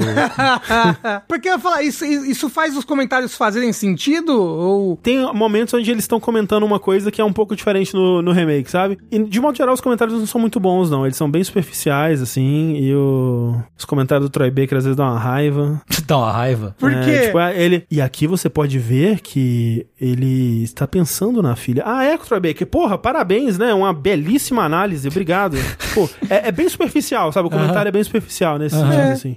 Entendi. Ah, uma coisa que me falaram no Twitter, eles mudaram a foto da filha. Pra mim tá igual a sua, assim, Ah. tipo, é a mesma coisa. Tipo, é... É, eu acho que no original tava uma foto me- me- melhor, mas ah, o pessoal também ele emociona muito, eu acho. É, é só ele abraçado com a filha. A, a pose do original era mais dinâmica, mas. É, eu acho que, acho que no- no- assim como outras coisas, no original era mais artisticamente agradável, Uhum. mas né, não é algo que me, me incomoda, não. E, bom, dá nota, né? Nota, né? Importante. Nota, nota naval. A 10, né? Vamos dar aqui a nota naval para The Last of Us Parte 1. É, lembrando que a nota naval é um sistema desnecessariamente complicado para avaliar jogos que a gente faz aqui no Vets, onde a gente posiciona a nota num campo cartesiano de dois eixos aí, onde o eixo X ele vai de 1 a 10, onde 1 é desinteressante e 10 é interessante, e o eixo Y vai de A a J, onde A é bom e J é ruim. André, Ah, antes de você responder, eu queria que você respondesse a pergunta do Sansigolo. Ele falou, hoje, The Last of Us 1 ou 2? Hoje um, mas eu acho que se eu jogasse, rejogasse o 2, seria o 2, sabe? Porque eu, eu acho que eu gosto dos dois por motivos diferentes e motivos parecidos também. Tipo, é, é um- os dois têm coisas que eu gosto mais do que de um do que do outro. Por exemplo, eu acho que o level design do um é superior no geral, né? Eu acho que o um ele é cheio de situações de combate que eu acho, é, em termos de level design, incríveis, assim. E o 2 tem algumas, mas eu não acho que ele é tão bom quanto o 1 um nesse sentido. Ao mesmo tempo, o 2 ele toma muitos mais riscos narrativos e eu admiro demais isso. Só que 1 ele é mais redondinho, né? Ele é muito mais. A história dele é muito mais direitinha, né? Muito mais é, Amarrado, amarrada, é tudo muito mais amarrado, enquanto que o 2 ele é, ele é grande, ele é bagunçado e isso pra mim funciona dentro dele, mas ao mesmo tempo, é, né, se você falar qual, que, qual dos dois tem uma narrativa mais amarradinha, é um. Qual dos dois você gosta mais da narrativa? Talvez o 2. É, me, me lembra falar de Portal 1 versus Portal 2, né, que tipo, O 2 é claramente superior. então, mas o 2 ele comete mais erros, né? Mas ele comete mais erros porque, Porque ele, ele é tenta maior. mais coisa, ele é mais ambicioso, né? E aí, tipo, putz, você pune ele por ter cometido esses erros ou você elogia por ele ter tentado, sabe? Então é, é difícil dizer. Uau. Eu, eu acho que. O 2, ele é um pouco nesse sentido. Eu acho que ele tem, por exemplo, um eu acho impecável. Tipo, se eu fosse dar nota pra um base aqui, é a 10. Eu acho ele um jogo com defeitos raríssimos e quase inexistentes, assim. Portal? O, o The Last of Us. É, Ah, assim, tá. como, assim como o Portal. O primeiro Portal eu acho um jogo quase perfeito, né? Muito difícil achar um defeito naquele jogo. Enquanto que o 2, tanto o The Last of Us como o Portal 2, eu consigo achar muito mais defeitos. Tem muito mais coisas ali que eu acho que não estão tão, é, resolvidas, tão, tão perfeitinhas quanto eram no 1. Mas olha como que ele tá se arriscando, olha como que ele tá sendo diferente do que eh, qualquer pessoa esperaria. Isso pra mim é, é- é válido também. Como eu disse, o The Last of Us Parte 1 pra mim ele é um A10. Uhum. Contudo, porém, no entanto, o parte 1, que é o remake, ele é um B7. Um B7 porque ele ainda é um jogo muito bom, né? Ele é, é, né, é mecanicamente basicamente o mesmo jogo, mas não tem o online, que era bom pra caralho, né? Ah, ó, André. Hum. Vocês jogaram Sushi Tengu? Não. O parte 1 não. Tá. Então, eu vou falar, eu vou discordar de você na, na, na interessância, André. Hum, Eu acho que como ele é fiel demais, eu acho ele mais interessante. sei. Eu, eu já tenho um remaster no, no, no PlayStation 5, inclusive, que é lindo, 60 FPS, 4K. Os gráficos são super competentes, sabe? Pro PlayStation 3. Isso, ele, é, ele é um jogo maravilhoso. Sim. Então, pra mim, ele é um 4 de, de interessância, assim. Mas bom pra mim ele é A. O jogo ainda é muito bom. E jogar ele é muito bom nesse remake também. O, o tiro, o DualSense, Uhum. a, as situações de terror. Ele é um jogo sim, sensacional, cine- cinematográfico. Então, pra mim, ele é um A de bom. Mas ele não é tão interessante assim por ele ser fiel demais ao original e ser o remake mais desnecessário de todos os tempos. Ele é absolutamente desnecessário e, e talvez por isso também eu, eu, eu tire um pouco dele da bondade, mas eu, eu, eu coloco ele é, no, no set da, da interessância porque eu realmente acho que não tem jogos que fazem essa combinação de stealth e, e combate corpo a corpo e tiro. Ele, tipo, ele tem esses três pilares, né? E eu tô o tempo todo querendo aproveitar o máximo dos três ao mesmo tempo porque eu, é, tipo, eu termino uma, uma cena de combate eu quase quero refazer ela. Ó, putz, agora eu vou fazer só na, na porrada. Ah, putz, agora eu vou ref- refazer só no tiro. Agora eu vou refazer é, criando armadilhas. Agora eu vou refazer no stealth. Tipo, eu gosto tanto de, de como ele combina essas três, esses três pilares e como que eles se interlaçam. Que pra mim, ele ainda é um jogo mecanicamente interessante demais. Assim, é, é, é- é um jogo que eu jogo ele hoje em dia e eu penso, caralho, mais jogos façam isso. Uhum. Por favor. Inclusive, eu acho muito estranho as, as pessoas dizerem que o combate do Last of Us 1 é ruim. Eu acho estranhíssimo também. Eu acho normal. É, é porque eu, eu, eu entendo, porque ele é um pouco destrambelhado, às vezes. No PlayStation 3, o original principalmente, ele é um pouco destrambelhado. Ele não tem o melhor tiro do mundo, o melhor melee do mundo. Às vezes, a- às vezes quando o clicker te mata num, num hit kill. Isso é, É isso eu concordo. pra- é isso eu frustrante pra caralho, sabe? Sim. Então, tipo, eu, eu, eu entendo. É, mas é, é que, é que eu, por exemplo, o lance do clicker pra mim, ele é, é- Eu acho que é importante pro combate, né? Ele, ele é um elemento que tá solto ali no combate que ele exige atenção e, e, é, exige a sua prioridade, né? Tipo, é, como que ele muda a prioridade da situação, eu acho, acho muito foda, assim. E não, não me frustra, mas ao mesmo tempo eu acho que é, eu concordo. no- o que eu concordo quando as pessoas não gostam do combate é que ele é realmente um combate que ele se apresenta muito mal, né? Eu tô assistindo o Matheus Joy Boy jogar pela primeira vez, The Last of Us, e era uma coisa que eu já tinha notado, mas que toda vez que eu vejo alguém jogar pela primeira vez, eu penso, cara, o jogo ele não fala sobre o quão importante é você jogar objetos nas pessoas. É, tipo, eu, eu fiquei sabendo porque você me ensinou quando eu Exato, tava eu jogando. fiz o tutorial, É, eu- É, eu- sim, eu você, não- foi meu você pegou na minha mãozinha e falou, vem. Eu nunca jogo objeto em ninguém. é a melhor coisa É do muito jogo. bom, cara, é muito bom. Zerei cara- umas três vezes o, o Last of Us 1 original e nunca joguei uma garrafa na cabeça de ninguém. Quando você joga um objeto em qualquer inimigo que seja, o próximo hit de melee, ele é fatal. Tipo, é muito bom você sair correndo, joga porque a mira é automática e você sai no, no, no regaço dando porrada em Pô, todo mundo. o, o bagulho de você jogar um, um bagulho pra fazer som, depois jogar um molotov Porra. pra pegar todo mundo ao mesmo tempo É ali. maravilhoso. É muito Nossa, bom. tipo, Você manipular os inimigos através do som. É. O, o lance do tijolo, ele, o jogo nunca te fala que quando você tá com o tijolo. A diferença do tijolo e do- da garrafa de vidro. Exato. O jogo nunca te fala. Quando você tá com o tijolo é, equipado, quando o tijolo tá na mão do personagem, se você bate, se você aperta quadrado, é a arma mais forte do jogo. mata todo o inimigo, tipo, tirando o bloater, assim, mas mata clicker, clicker, mata o soldado de armadura, mata tudo. O jogo nunca te fala isso. E é muito bom. Tipo, você dá uma É. tijolada num clicker, é muito maravilhoso. Sim. Enfim, É isso, só queria falar isso. The Last of Us Parte 1, Remake. o remake, não joguem. É, notas, repetindo as notas aqui, o André deu um, um 7B e o Rafa deu um 4A. Não, não é, não é um B7? É um B7. isso. Eu me recuso a falar B7 porque o B não tá no X. Me recuso. B7 e um A4. Que é o tamanho dos posters que eu comprei sem querer. Isso. Exatamente. E é nota do remake, gente, não é Do a nota remake. do original, É, ok? do Nem remake. do remaster.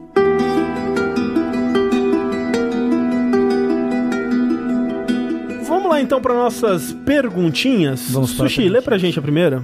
A primeira perguntinha é, de hoje é do Henrique, ele diz: Olá, jogabilideiros. Eu tenho uma pergunta pro Vértice. Tá no lugar Percebemos. Por que existem telas de título? Eu falo daquelas que geralmente só aparecem o logo barra título do jogo e o comando perto de qualquer botão. Qual é a função disso? Por que não ir direto para o menu principal quando o jogador iniciar o jogo? Já que estamos nesse assunto, vocês possuem alguma tela de título preferida ou lembram de alguma que seria especialmente icônica barra marcante? Obrigado, amo vocês. Tem muito jogo que não tem, na verdade. Pelo menos não a primeira vez que você abre ele. É, e- é, mas muito jogo moderno, né? Acho que é muita coisa que vem do, do arcade, né? É, herança de arcade. E não só de arcade, mas de quando os jogos eles eram. consoles eram mais expostos em lojas, assim, pra serem comprados. É porque o, o que eu entendo dessas telas de, de aperte start é pra você ter uma tela que ela entre depois de um tempo de inatividade num loop de gameplay do jogo. Tipo, um demo, né? Tipo, tá lá a tela de, de aperte start, se ninguém aperta, ela vai pro loop de gameplay. Esse loop de gameplay serve tanto pra expor o jogo, né? Pra mostrar o jogo ali na, na frente de, de quem tá, né, expondo numa loja, por exemplo, e não dá o, o burn-in na, na TV, né?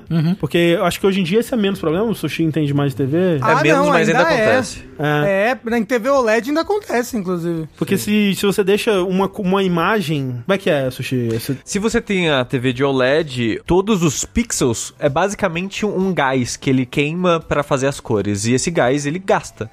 E eventualmente, se você deixar fixo uma imagem específica nele, ele vai queimar aquela região numa velocidade diferente das outras, o que vai acabar marcando aquela região. Aí branco e vermelho gasta mais que as outras cores, então se tiver muito vermelho ou muito branco na tela, vai gastar mais rápido isso. Então, hoje em dia TVs têm técnicas pra isso de você não percebe, mas ele ela flutua a imagem alguns pixels pra cima, pra baixo, pra esquerda e pra direita. Ela escurece sozinha. Ela escolhe sozinha, tem uns esquemas de, sei lá, cada mil horas da TV ligada, eu não lembro quantas horas, ele dá um, meio que um refresh em todos os pixels, ou seja, ele gasta os pixels não gastos pra ficar igual o gasto, Sei. pra imagem ficar idêntica, sabe? Isso aí. A, a, a minha TV do quarto, que não é uma OLED, é, sei lá, uma LCD, é bem, bem mais antigo, bem, bem mais antigo. Ela tem no cantinho, quando eu desligo ela, não importa o que eu tô vendo, quando eu desligo ela, dá pra ver o contador de almas do Dark Souls, assim, no ladinho. Incrível. Queimadinho em vermelho, assim, ó, dá pra ver. Em muitas casas de família brasileira é o logo da Globo e o seu é o contador de Não, é o contador de almas do Dark Souls. O do Bloodborne, quando ele saiu, que tinha um load de, uma, de um minuto e meio e era só tela preta escri- escrito Aham. Bloodborne, várias pessoas na época reclamaram que deu burn-in no nome Caralho. Bloodborne no centro da tela. É a TV edição limitada, né? Bloodborne. Acho que tem isso. E também na época do, do Xbox, né? O Xbox ele, ele começou a fazer muita. um- umas coisas muito específicas pra certificação dos jogos, né? Que né, exigia a tela de, de, de start, né? Vocês vão lembrar que esse- jogos dessa época, né? Jogos, especialmente indies, né? Todos eles tinham, a maioria tinha aquela, aquela opção de é, help and options, né? No menu, que era tipo, era uma. uma ou how to play é, no, no, no menu, que era uma um pedido, uma necessidade, uma, uma, uma exigência. Exigência. que o Xbox fazia e fazia também de ter essa tela de pré-start, que também é, é muito pra mostrar pro jogo saber quantos controles estão conectados, é, qual é o tipo de controle. Alguns jogos usam pra conectar o servidor. Então tem vários motivos aí. É. Falando isso de tela que conecta com o servidor, perguntam nossas telas favoritas. Uma das minhas favoritas que eu comecei odiando e depois me apaixonei é a tela original do Dragon's Dogma. Ah. Porque ela conectava com o servidor antes de você deixar você fazer qualquer coisa. E demorava pra conectar no servidor. Então, a tela de título ficava parada, com, tipo, conectando por uns dois minutos, às vezes mais, enquanto tocava a música que hoje em dia é a paixão da minha vida, está tatuado É. no meu corpo. É isso, né? The wind is pushing me. Essa É daí a própria. pop. Nananana. Eu adoro essa música com um vídeo de um cara sendo quase arrastado por um tornado. e ele tá assim, ele tá, ele tá aí fora, ele tá na fora da casa dele na chuva, e ele tá andando assim com os braços pra trás. Aí essa música, The wind is pushing Você sabe que ele me. morreu, né, Rafa? Ele não morreu. Ele não morreu. Tenho certeza que ele não morreu. Mas essa Na verdade, eu não tenho muita certeza, mas é muito boa. Assim. Qual que é a sua favorita, Tengu? A minha favorita é a do Final Fantasy VII original. Ah, linda. É essa. só, aquela, só a Buster Sword meio fincada assim, mesmo. preto com a luz batendo nela. Clássico. Acho muito bonita essa, tela. bom que é, uma, é uma bem remake, icônica, né? né? Sim, bem é. icônica. Sim, é é mesmo. Eu gosto muito da do primeiro Metroid Prime, que e, na, e, na verdade eu gosto muito do de, de telas de, de menu, de, de tela de título de jogo que é meio que um lugar, né? Então tipo Persona 5, que aí tipo começa num, num ângulo do lugar e você escolhe uma opção e muda o ângulo pra outra coisa. Tipo os, os Batman Arkham também faziam isso. Você falou do primeiro Metroid Prime, mas o Super Metroid também é muito legal a tela de title screen dele. É ok. É o laboratório com as pessoas Sim. caídas e o Metroid no É. meio. É meio creepy, né? Assim, é ok, é legal. É. Oh, uma coisa que eu achei que você ia falar era a tela de title screen do Last of Us. É legal, né? é bonito. que é a bonito. janela, Sim. é muito icônico. E que vem, fica com a faquinha depois. A do 2 também é muito boa, né? O como que muda no, enquanto você tá jogando e com- quando você zera também é bem legal. Ou a tela de título do Legend of Zelda, né? A cachoeirazinha, a música. Putz, a do Ocarina of Time, você fala? Ou... Do original, Não, não, que do original, ah, tá, do original, do original. é. Porque quando você falou, eu lembrei do Ocarina of Time, que é, que é muito incrível com aquela música e Sim, o cavalo galopando, né? Aham, repondo. aham. O, o, o jogo favorito de todo mundo aqui de jogabilidade, Sonic, que tem title screen super irônica. É bom, é. Super icônica. Super irônica. Ela é irônica, um É pouquinho bem irônica. irônica E o. Sonic lá com o dedinho. Na época eu gostava muito da do Demon's Crash. Eu achava muito legal pra época. O, Era o, legal, né? O fogo, mas Demon- assim, a sombra É, saindo do fogo bem e tal. Demon's Crest é perfeito, todo mundo sabe disso. Ah, Mega Man 2 também. A title É screen do Mega bom, Man é 2. bom, é icônica. Super irônica. Hum, Super irônica. Lê o próximo pra gente, Tengu. O Aleph pergunta: Olá, jogabili lindos, como estão? Escrevo porque me vejo em uma encruzilhada em minha jornada gamer e gostaria de vossos conselhos. Sempre joguei bastante jogos de ação e corrida, porém nos últimos tempos venho sentindo falta de um gameplay mais aprofundado e narrativa mais desenvolvida. Há tempos venho querendo mergulhar no mundo de JRPGs e até comecei Kingdom Hearts 1.5, mas após algumas horas de jogo, penso que talvez não tenha sido a melhor escolha para o iniciante do gênero. Realmente, né? Vocês poderiam indicar alguns RPGs que sejam amigáveis para iniciantes, de preferência para Play 2, 3 ou 4, que são os consoles que tenho. É que assim, o, o Kingdom Hearts, o problema é que ele é ruim, né? Mas ele até que seria um bom começo, porque ele é meio. Ele é, ele é simples mecanicamente, é, mas o problema é que é ruim. Mas ó, Dragon Quest, você acha que seria uma boa, Rafa Eu ia e Sushi? Dragon Quest 11, eu acho. É. É, um, é um bom primeiro JRPG, talvez. Eu não sei. É porque ele é grande, né? É, não- e não só o tamanho, eu, o, o texto, ele é pesado em texto, né? Não, não que É. o texto é difícil de Muita leitura. entender, mas é muita leitura. E como é o Não, primeiro dele, seria legal colocar um que fosse mais curto. É que ele não, ele não colocou o Switch na lista, senão eu recomendaria o Live Alive, por exemplo. É, ela Ah. seria bom, né?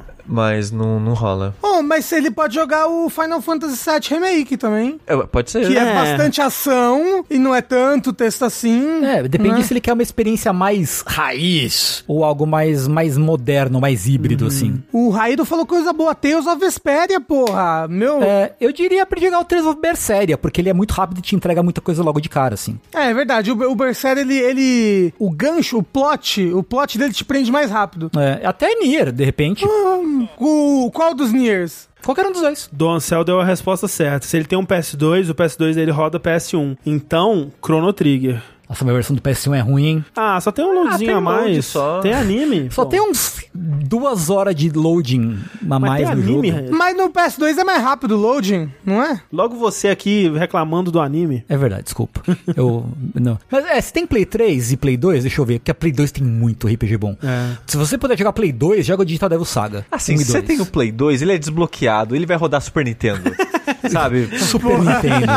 E aí, Chrono Trigger. Exato. Jo- aí, aí ele joga Final Fantasy VI também. É, Final Fantasy VI, Chrono Trigger. É, e aí tem Fire. até o, a ROM traduzida. Isso. né? É, de Play 3, um JRPG bom de Play 3, que não tenha sido relançado no Play 4. Não, mas ele tem Play 4 também, então. Não, mas eu tô falando, se Né, for pra pensando, pensar é. um, um, um exclusivo. Ah, um desafio. Metal Gear Solid 4, esse grande Exato. RPG. É, Tales of é, o Exilia é bom. É verdade. Xenogears não é um bom primeiro Nino RPG. Não é bom não, gente. É, a gente tá é. falando de jogo bom aqui. Nino Kuni é bom. Não, ah, mas é porque o Nino Kuni teve um remastered no Play 4 que corrigiu algumas das coisas dele. Corrigiu, refez o jogo do início ao fim? Não, mas é, é- é, corrigiu um pouco de grinding, esse tipo de coisa. Ok, porque é um bom jogo, Nino Kuni é legal. A história, a história é intrigante. Corrigiu que toda vez que começa um combate a música pam pam pam pam pam. Corrigiu isso. Mas é, mas até aí, eu jogo Dragon Quest 11, é a mesma música por 160 horas e eu tô de boa. Mas aí é uma música melhor que Pam Pam Pam Pam Pam. É, é, na verdade, eu não lembro direito. É, alguém perguntou se Digimon Survivor é um bom e não, não é. Primeiro porque ele é muito mais uma visual novel do que um, do que um RPG. É, ele é uma visual novel com um tático, ele não é um JRPG.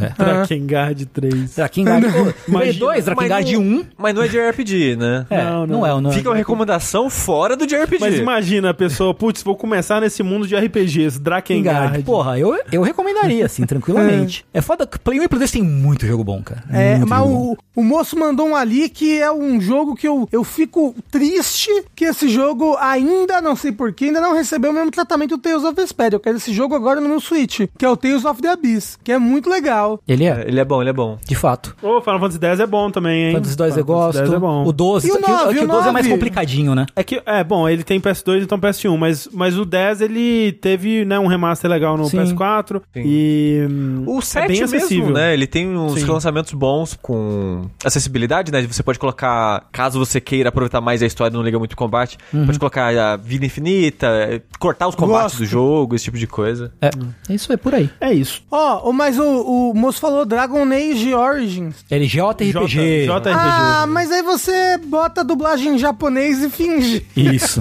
Perfeito.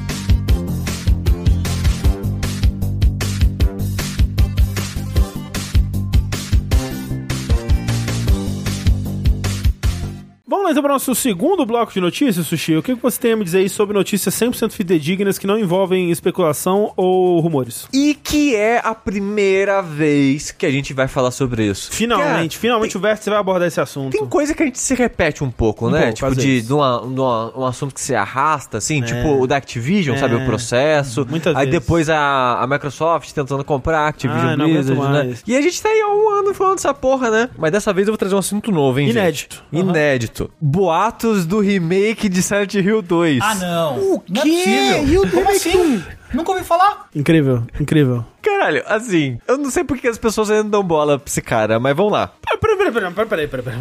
Ah, não. Vem, André. vem. Sushi, não, peraí. Uma coisa que eu po- posso concordar com você. Tá um saco essa porra, todo dia tem um rumor novo, meu Deus do céu, que inferno. Mas é verdade. Você acha, acha- você acha que não é verdade? tipo assim, a gente não sabe quando vai ser anunciado. De fato, é um saco isso, porque, ah, eu vou apostar de novo com o Sushi ah, na TGS. Ah, não vai. Ah, no VGA, ah, não vai. Um saco, não aguento. E aí, a vez que a gente não apostar vai ser a vez que vão anunciar, eu já sei.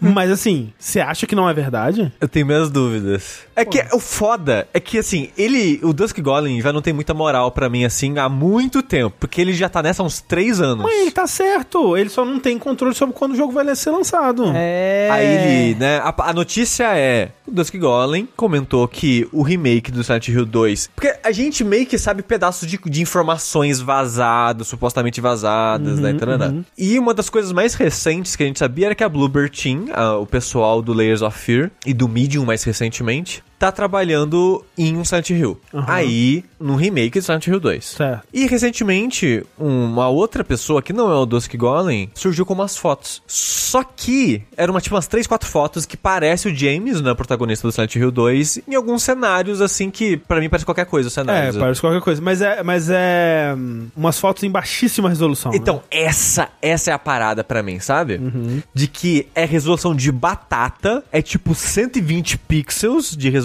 assim, Sim. no, no total da imagem. Aí ele fala, ó, então gente, tá vendo essas fotos? Silent Hill 2, remake. Porém, o jogo não vai ser assim. É, porque Ele o falou que não vai ser assim. Não, não. mas assim, porque o que eles dizem é que essas fotos, elas foram tiradas de um PDF de apresentação do um conceito do jogo, porque lá em 2018 a Konami supostamente estava buscando as parcerias, né, pra, pra o novo Silent Hill, que é um estúdio pra desenvolver um novo Silent Hill, alguma coisa assim, e a Bluebird Team, por conta própria, foi lá e fez um mock-upzinho bem rápido de, um, de conceitos do que, que poderia ser um remake de Silent Hill 2 e apresentou isso, né, né, no- em 2018, e aí essas imagens, né, elas estão é, atreladas a, supostamente, a um PDF, né, e por isso que elas estão em baixa resolução, porque a pessoa tirou print da imagem anexada no PDF, né, digamos. Que ela tava, tipo, no no layout do PDF pequenininha assim, né. Sim. Aí, aí é foda porque, tipo, a imagem em resolução baixa por si só, pra mim, já não significaria muita coisa. Que pode ser, pode ser tipo o Nintendo contraste esse homem, sabe? Alguém foi lá no Unreal, Não, fez fácil, um mockup assim. e foda-se. Ah, resolução de batata. E sabe? Ah, ninguém vai ver os, os né, que, que, que é uma parada genérica e tal. Aí, além disso, ele vai falar, então, tá vendo essas imagens? Que, que além de ter uma resolução baixa e não ser muito confiáveis, elas não representam absolutamente nada. É, porque eu acho que o, o, o mais importante disso é, é que a, a comunidade entrou em, em polvo rosa, né? A comunidade que acredita. Comunidade. Que não vou dizer acredita quem. nesses- nesses- Não A vou dizer quem. comunidade que acredita Campos, né? É o nome. a comunidade Vozes da minha cabeça que acredita, ela ficou em polvo rosa porque, tipo, as imagens, elas são meio que por cima do ombro, né? Tipo, remake de Resident Evil 2 e, e coisas do tipo. É, jogos mais modernos, assim, tipo, a- até o, o próprio The Medium, né? Aliás, o The Medium é câmera fixa, né? Mas qual que foi o outro jogo? El- Eles não têm, né? Os jogos da Bluebird Team são tudo primeira pessoa. Enfim, na vibe do remake de Resident Evil 2 e outros jogos mais modernos, né? De, de tipo, é, um, um Dead Space da vida ou coisa do tipo. Dead Space, esse exemplo de jogo atual e moderno. Vai sair um novo agora em janeiro. É. É verdade, é verdade. Se chama Calisto Protocol. Isso. Esse é de dezembro. E o pessoal tava tipo, nossa, vão destruir Silent Hill. Realmente, Silent Hill depende muito das câmeras, né, esquisitas, daquelas câmeras meio tortas, câmeras que enquadram a cena de um jeito específico, né? Assim, eles vão ter que refazer o jogo de um outro estilo, sim. Vai ter que ser igual o remake do, do Resident Evil 2. Vai ter que reimaginar o jogo. E é o que eles vão fazer. Tipo, já tem entrevista da, da, da Bloober falando, né, sobre trabalhar com outras propriedades intelectuais. E, né, eles não estão citando qual jogo que eles estão falando, mas claramente falando sobre como que ah, a gente não aceitaria trabalhar se não fosse pra adicionar nossa própria identidade ao jogo e tudo mais. Então vai ser aquela coisa bonita, né? Tipo, pra mim, que a Bloober tá trabalhando no Silent Hill, é, eu acho que é quase impossível não ser o caso, né? Tipo, tem o lance do Akira Yamaoka, tem o lance deles falando, né, dando várias pistas sobre, ah, trabalhar com a franquia de, de terror famosa e, né, vários desses vazamentos relacionando os estúdios há, há muitos anos, né, mesmo antes deles mesmo é, se pronunciarem sobre isso e tal. Pra mim é, é muito claro. Se essas screenshots são de fato reais, isso eu já não sei. É, até porque foram analisar o suposto documento que estava anexado a essas fotos e tem umas coisas esquisitas, né? O layout do documento não condiz com outros layouts modernos de, de pitches pra Sony e coisas desse tipo assim, mas é um, é um documento que fala al- de algumas coisas que ia ter no jogo, né? Que é, iam ter puzzles novos, finais novos, que são outros vazamentos que já tinham rolado antes e que ia ter um, um- uma demo a lá PT, né? E dentre outras coisas. É, eu, eu só queria que fosse anunciado. Eu, que, eu também, viu? Pra parar. Pra parar, né? Pra parar. Pra ser anunciado precisa existir, André. Ah, Assim, eu não duvido que vá existir um remake eventualmente assim. Mas é tipo, essa notícia específica eu não boto muito fé, não. A- Até tipo, o André tava analisando, tipo, ah, vai ser. né, câmera por cima do ombro e tal. Eu não confio nas imagens, então pra mim ainda pode ser câmera fixa, sabe? É, tanto que o cara, o do até fala que essas imagens não são. Não representam. Não representam o É, que o jogo é. vai ser, vai ser muito diferente e, e por aí É, vai. até porque essas imagens aqui foi meu sobrinho que fez agora aqui na Isso. Unity. Ah, inclusive, tipo, né, o, o próprio o The Medium, que é a câmera fixa, ele é mais Silent Hill do que é muito Silent Hill aí, né? Então. Mas, André, o negócio é o seguinte, cara. Hum. Esse ano, o PT volta. Hum. É PT mais Konami Hum. igual o anúncio do Silent Hill novo. A Mate- os números os números estão aí. Imagina se 2 de outubro eles anunciam. Caralho, imagina. Sai, sai uma demo. de Não, no- no- que na hora que for ap- forem apurados os votos, Isso. eles fazem o anúncio. Eles estão apurando os votos, aí, tipo, ah, um- mais um voto para o Lula. E o que, que é isso aqui? Nossa, um, um, um pendrive. Aí eles plugam assim e tem Silent Hill. Sabe o que que é muito triste do Silent Hill? É que não é fácil de jogar hoje em dia Silent Hill. Não. O 1, Não. o 2 e o 3 não é fácil, não, Não. são jogos acessíveis. A- as melhores versões dele atualmente são portes de PC com mod da comunidade. É. É, e Exato. Que, que até uns anos atrás a versão de PC era uma bosta. Só que a comunidade foi lá e melhorou. Então, mas, ah, mas tipo, não, não é tipo, porra, eu tenho um remastered aqui no meu Exato. Switch fácil pra jogar. Não tenho. Exato, tipo, se você tem um PC não é exatamente difícil, porque a comunidade deixou bem simples de instalar, mas, né, é- é- já é uma barreira muito grande pra muita gente, né? É. Então, é mesmo o remaster oficial da Konami é, não é uma boa versão do jogo. É, e tá só no, P3, no PS3 e 360 hoje em Aquele remaster é um bagulho indescritível, inacreditável, né, É cara? bizarro mesmo. Ele não era quase injogável em algumas partes, Não, o remaster é- de Play 3? Não, não era injogável, mas ele descaracterizava os jogos, Sim. assim, né? Hum. É o Silent Hill 1 sem neblina. O 2, né? O 2, o 2, perdão. O, o- as placas do 2 em Comic Sans, entendeu? É, o, a textura errada, né, nos lugares, assim, som, Uhum. faltando som. Cara, é bizarro. Eles queriam lançar só com a dublagem nova, eles não queriam lançar com a dublagem original, e a Com- dublagem nova não é boa. Troy Baker, assim, ela é boa, ela é tecnicamente melhor, né, do que a original, mas é que a original ela tem o charme dela, né, ela tem a estranheza é, não intencional, talvez, mas que dá uma coisa quase David Lynch, assim, pra Silent Hill, sabe? Uhum. Que é, acho que é parte da experiência. O pessoal do chat tá falando que dá pra jogar o remaster do Silent Hill na retrocompatibilidade do Xbox. Dá, de fato dá. Não é uma versão boa, mas dá. Hum, ok, é um pouco mais acessível se pelo menos tem ali, mas realmente, como vocês falaram, é uma versão meio cagada, né, esse remaster. Sim. Triste. Triste, né, porque Silent Hill é importantíssimo pra história dos videogames, sabe? É verdade. É verdade. Isso é verdade.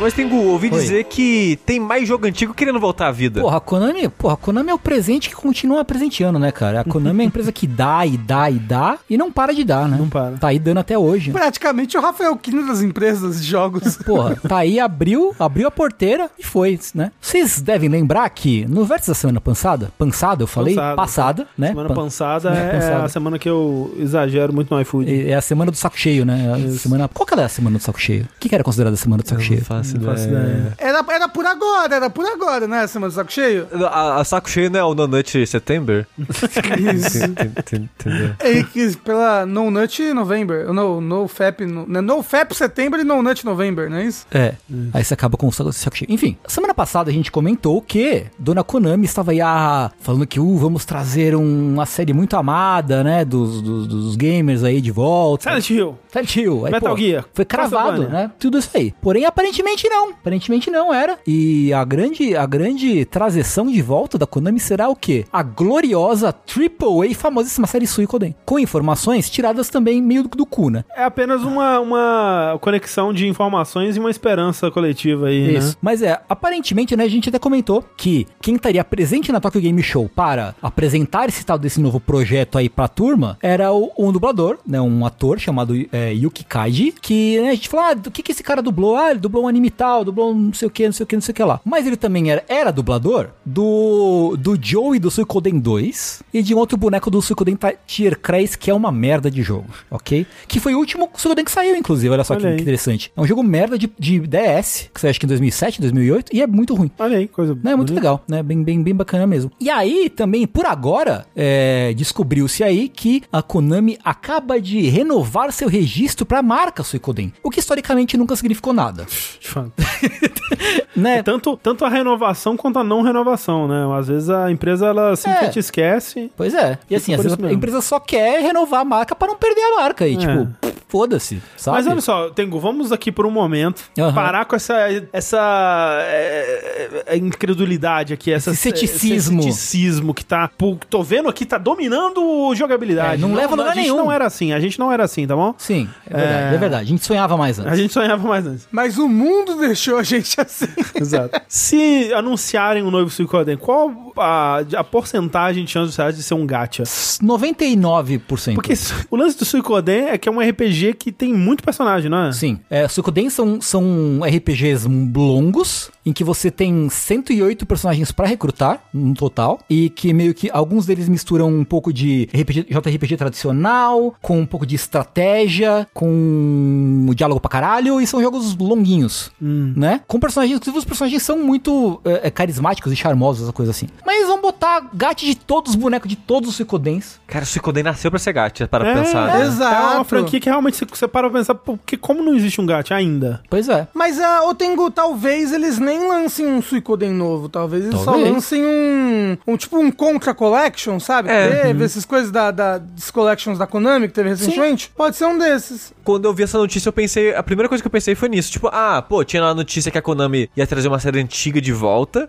que não era as três principais lá que a gente tinha comentado, e que ela vai estar na TGS. Eu pensei, hã, o que será que vai ser? Aí vem com isso, eu, ah, ok, provavelmente vai ser um collection, tipo um Suicoden 2, um 2. Eu acho que seria muita boa vontade da Konami fazer um Suikoden Collection assim. eu eu acho que seria isso. Eu acho, é. É, mas, mas sabe o que que é? É dinheiro fácil, Tengu. A Konami, a Konami gosta. Ela só faz collection agora. É, ela só faz collection hoje em dia. Mas o gacha é dinheiro muito mais fácil. De fato. Mas, ela, mas Gacha tem que fazer um jogo novo. A Konami não faz jogo. Exato. Mas gacha nem é jogo, é um monte de PNG. É, Você cê- tá cê- os PNG ali, Você chama alguém que faz commission no, no Twitter pra desenhar uns PNG e tá pronto o gacha. É, pronto, ó, aperta esse botão aqui. Pem, deu dano no inimigo. Oh meu Deus, eu morri. Precisa de um boneco melhor. Gaste seu dinheiro com a gente. é isso. Pera, você tá falando do, de, daquele jogo que copia a Legend of Zelda? Porra, caralho. Genshin Impact?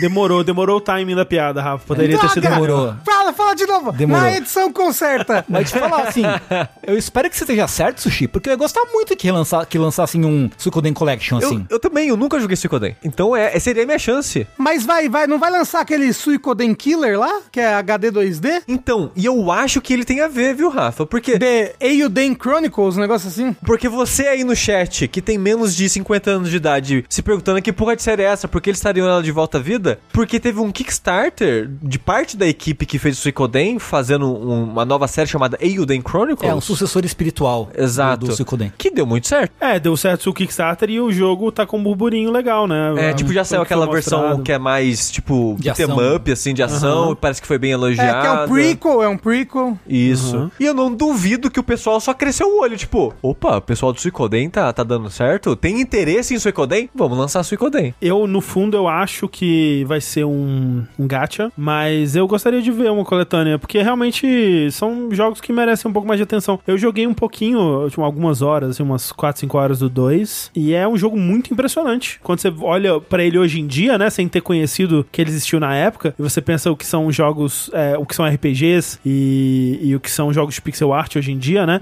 Ele é um, um jogo de grande orçamento de pixel art de sua época, né? Então ele tem animações lindíssimas em pixel art, né? Animações únicas, cutscenes em pixel art dos bonequinhos animando e fazendo é, ações daquela cutscene, né? Né? Tipo, Não muita- é só, tipo, aquelas animações enlatadas que eles se aproveitam. é, que, que era o que a gente estava acostumado no, no Super Nintendo, né? Sim. Tipo, ah, o Final Fantasy tem as cutscenes que são bem cheias de personalidade, né? Mas é um, é um bicho batendo no outro e pulando, assim, mas no mesmo sprite e tal. E no Suicoden, é- é- ele era muito bonito, cara. Ele era muito impressionante visualmente, assim. Sim. Mas você lembra quando a Konami era uma empresa de jogos? Nossa, bons tempos, né? Bons Faz tempos. 84 anos.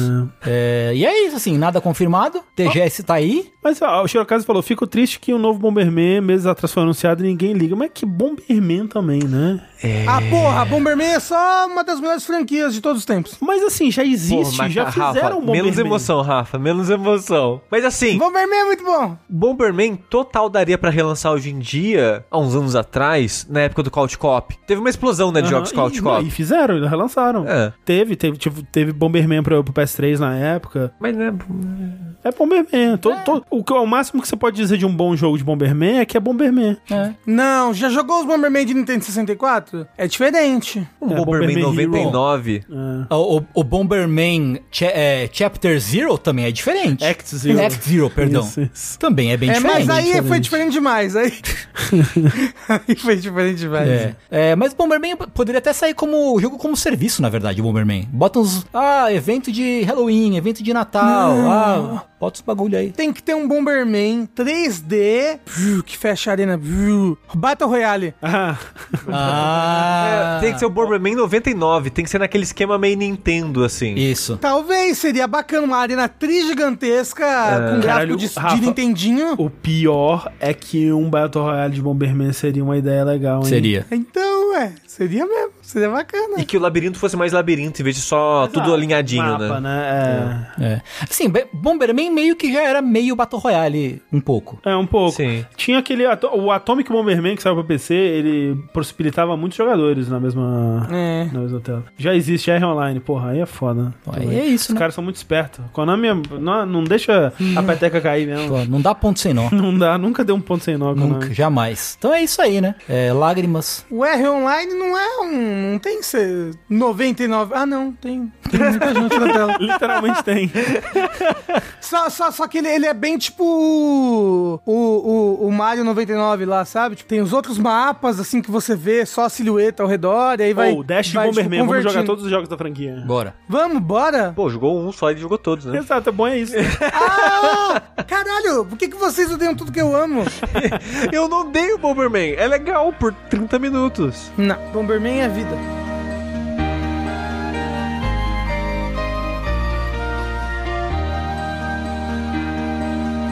O que mais que é vida, Rafa?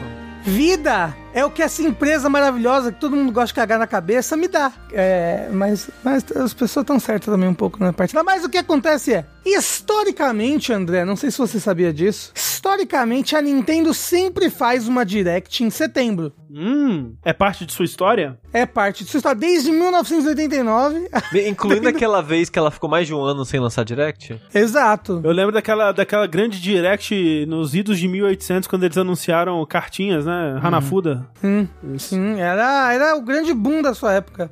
Isso. É, mas então nós estamos esperando aí, a com certeza já confirmada na nossa imaginação, a Direct de setembro. O negócio é que um grande jornalista de games do Giant Bomb, Jeff Grubb, Hum. disse em um podcast que, com toda certeza, na verdade com 99% de certeza, nessa Direct de setembro que vai ter, serão anunciados os finalmente remasters de Wind Waker e Twilight Princess virão para o Switch. Eu acredito, 100%, Rafa. E você? Você acredita no, no, no Jeff O Jeff Grubb? Grubb nunca errou. Mentira, ele já errou várias vezes, mas ele costuma acertar. Então, a verdade é que eu não sei por que cargas d'água esses dois remasters ainda não estão no Switch. É, é, é. Pois é, essa, Né? essa é a maior dúvida. Exato. Sim. E esse rumor tá andando aí faz 7 mil anos de que não, a próxima Direct vão ter os remastered de Wind Waker e Twilight Princess. E eu acredito no Jeff Grubb, mais do que eu acredito, eu quero acreditar no Jeff Grubb, de que nesse, nessa Direct de setembro, que será maravilhosa, também anun- anunciará o remaster de Metroid Prime, Aham. que é, é- essa Direct nos aguardará com tão, tão doces notícias de Zelda. É que assim, o que, o, o que eles disseram no podcast é que assim, remaster de Wind Waker e Twilight Princess é 100% de certeza. Agora, as, tal qual o Silent Hill Remake, os remasters de Metroid Prime estão em desenvolvimento, ou já, já foram desenvolvidos, né, pelo menos o do primeiro, né? E já era pra ter sido anunciado há algum tempo, ou, ou tá só esperando pra ser anunciado, e talvez seja anunciado e lançado, né? Talvez eles estejam esperando só ter, tipo, ah, um, um novo trailer do 4, uma data, talvez, alguma coisa assim. É, eu, eu, eu acho que os remasters, ele- eles, eles foram segurados justamente pra vender no hype dos novos jogos, né? Então, tipo, o Twilight Princess HD, ele tinha interação com o Breath of the Wild através do Amiibo, né? Do, do Link Lobo. Talvez eles eles estão guardando justamente pra vender eles junto no hype do, do, Wind- do Wind Waker 2, ó.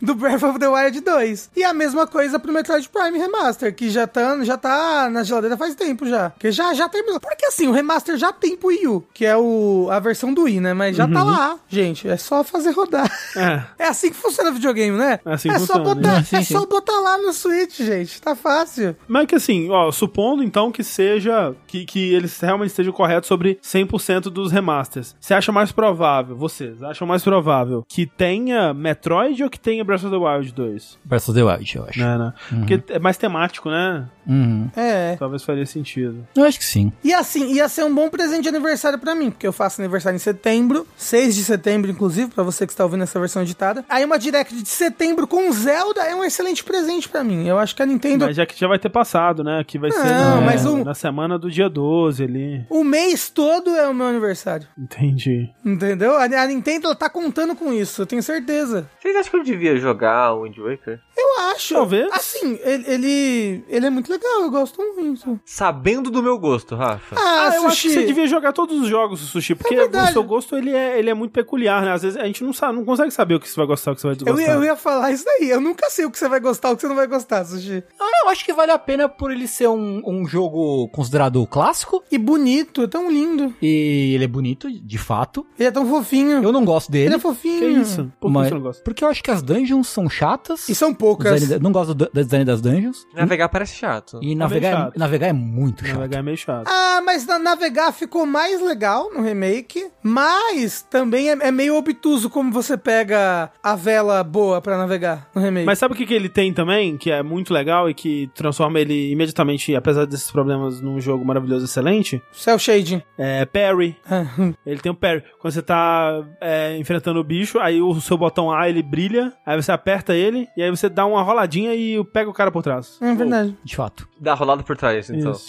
É louco que com o passar do tempo, eu. O Wind Waker era o meu Zelda favorito. Ele caiu um pouco no conceito pra mim, justamente por causa das dungeons dele, que eu acho realmente poucas. E às vezes meio sem graça. E o Twilight Princess, que eu não gostava muito, subiu muito no meu conceito, porque eu gosto muito da, da temática das dungeons dele. É, o Twilight Princess eu joguei só a versão de Wii e não deu não pra mim. Eu, Absurdo. nossa, É, eu terminei ele, mas eu também não gosto muito dele, não. Eu não gosto muito, não. Mas eu daria outra chance num, num controle de verdade, assim, sabe? É, e, o, e o Wind Waker, eu só joguei na época do GameCube. Numa época que eu achava esse jogo tão absurdamente lindo. Tão, ah, tipo, era uma época que eu não, eu não entendia o suficiente de- sobre, sabe? Entendia menos do que eu entendo hoje em dia, que ainda é pouco sobre desenvolvimento de jogos. E sobre é, é, cel shading, né? Não, não tinha tanto jogo assim, né? Que fazia. Então, ele era. Eu, tipo, eu não entendia como que existia um jogo que era assim. Tipo, eu olhava pro Wind Waker e falava, como que esse jogo existe? E eu ficava, eu ficava tão embasbacado com a parte visual dele. Eu também. Que, tipo, pra mim, podia, ele podia ter 30 horas do, do Link cagando. E eu ia falar, caralho, esse jogo é incrível. É porque era um desenho animado que, se, que Exato. você jogava? Como assim? Eu ficava, caralho, como que é isso possível? Então, o- o- talvez hoje em dia, se eu fosse jogar ele, eu talvez fosse mais crítico. E eu, por exemplo, eu não, eu não consigo dizer, ah, as dungeons são ruins. Eu consigo pensar, tipo, realmente, né, você navega muito. Tem aquela parte que você tem que pegar os pedaços da Triforce lá, é meio chato. É. É, mas tudo isso eles, eles deram uma a- arrumada no remaster, né? Porque o remaster, ele muda muitas coisas, né?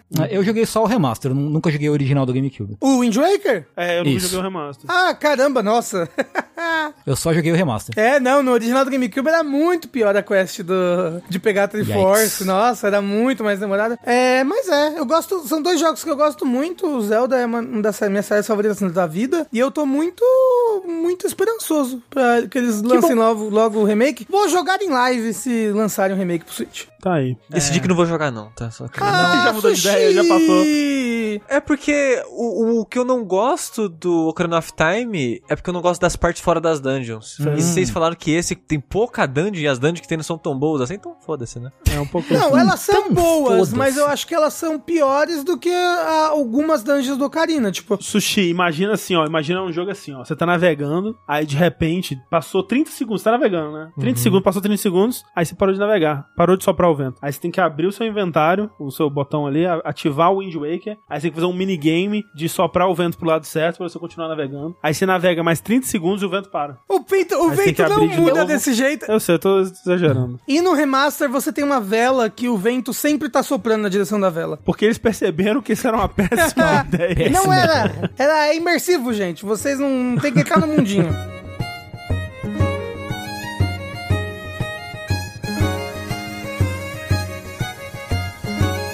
E, por incrível que pareça, essas foram as nossas notícias de hoje. Vamos para o nosso segundo jogo? Então, era uma vez RPGs. Né? Quem diria RPGs? É, fazia tempo que eu não jogava um RPGzão, assim. Gary Gygax, né? No seu tempo. Né, essa coisa aí, pô, lutinha de bonequinho no castelinho ali, Aham. porra, foda. O tempo passou, coisas aconteceram, e aí veio o anime, né? e aí misturaram RPG com anime, E aí foi o nosso primeiro erro, né?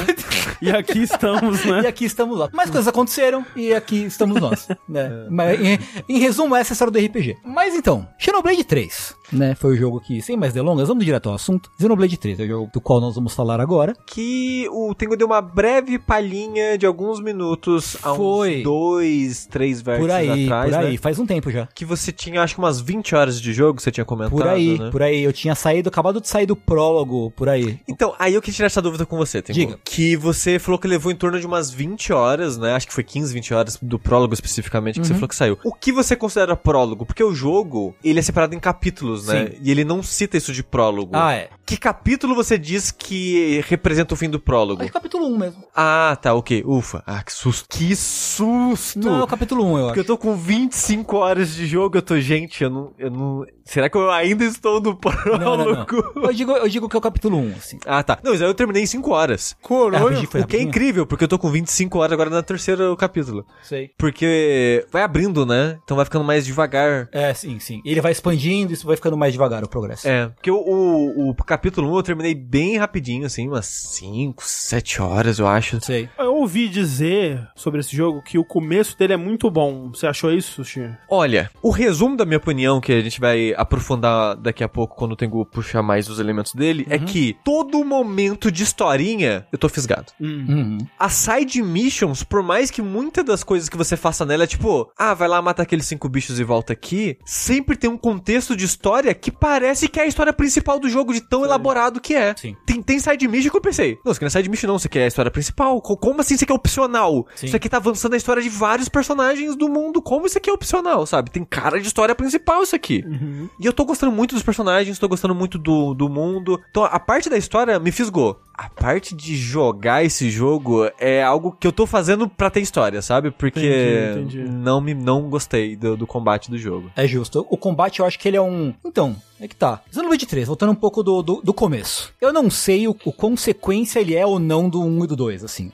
Eu tava conversando com um amigo meu que é muito fã de Xenoblade e falou: ah, tem referências aqui, ali, ali, ali. Ah, beleza, mas eu não sei se o quanto essas referências de fato tem a ver com ele ser uma continuação ou não, né? Ah, Então você diria que dá pra começar por ele. Dá. Eu, eu, eu não me senti perdendo nada. Aí. E eu fui até perguntar pra esse amigo, falou, ó, eu tô perdendo alguma coisa? Ele falou, não, é só referência mesmo. E ele tá um pouco depois do que eu tava, né, então ele não viu muito mais coisa do que eu pra dizer, ah não, isso, isso é referência tal, tem um payoff X, dali de tantas horas, porque no primeiro era assim, assim, assado. Não, por enquanto é só realmente referência. É, o que eu vi o pessoal falando, Tengu, é que você pode jogar o 3 de boa. Sim. Que você vai entender tudo. Você só talvez não pegue as referências ou, ou É. alguma coisa tipo, ah, nossa, isso daqui dá uma ligação com um, sabe? Mas é. Sim. São coisas que não vão te impedir de entender a história desse jogo aqui, sabe? Ela é, fechada nela mesma e ela é contada nela mesma toda. Sim. Mas qual é que é, né? Qual é que é desse jogo? A gente está de novo naquele cenário que eu acho muito foda do world building do Xenoblade. Eu não sei como é que é no 2, mas pelo menos no 1 e nesse. É aquela história de que há pessoas vivendo em carcaças de gigantes, basicamente, né? E de, carcaças de, de colossos muito enormes. É que não é óbvio a princípio, né? Eu acho que se você já sabe que o Xenoblade tem esse esquema, fica mais fácil de, ah, nossa, é a cabeça do bicho. É, é, é, sim. É, o 2 é assim também, o 2 é assim também. o mundo, você tá andando assim, tipo, é uma planície gigante. De repente, é um precipício sem fim. Aí você, ah, tá, é o bicho, né? Porque o bicho acabou, então é a altura do bicho É. até, sei lá, o, o chão, digamos assim, Sim, do sim. mundo. Porque não tem, sei lá, um mar no limite do solo, é só um nada. É. E- então, é, é- a, a parte estética, é- essa parte estética é bem interessante mesmo. Sim. E aí você tem, você começa. a- eu acho que em todos os Xenoblades você começa meio que no. Talvez o 2 não, mas. 1 e o 3 você começa tipo no meio de uma guerra. Porque qual é que é nesse mundo? Existem duas facções. A Genes e a outra eu esqueci o nome. Você lembra Steve, qual é, é o nome da facção de branco? Não, eu sou Eu- péssimo com nomes, eu, eu não lembro nem da, do, do- da inicial da facção. É, eu não, não lembro direito, mas essas facções. Quer ver assim? Agnus e Kives. Keves, é. Elas meio que, tipo, estão em guerra, uma guerra meio que eterna entre, entre si, porque cada vez que você mata uma pessoa ah, da outra facção, você meio que alimenta um, um negócio que eles chamam que é o relógio de fogo. Que assim, cada colônia que existe dentro desse, desse mundo tem um relógio de fogo e as pessoas estão ligadas aos relógios de fogo das suas colônias. Elas significam o, meio que o poder de a, a, a vida, né? O, o, o tempo de vida que essas pessoas têm. Então elas têm que matar os outros caras pra pegar poder pra próprio, pro próprio relógio. Caramba, quem que fez essa merda, hein? Quem que Ah?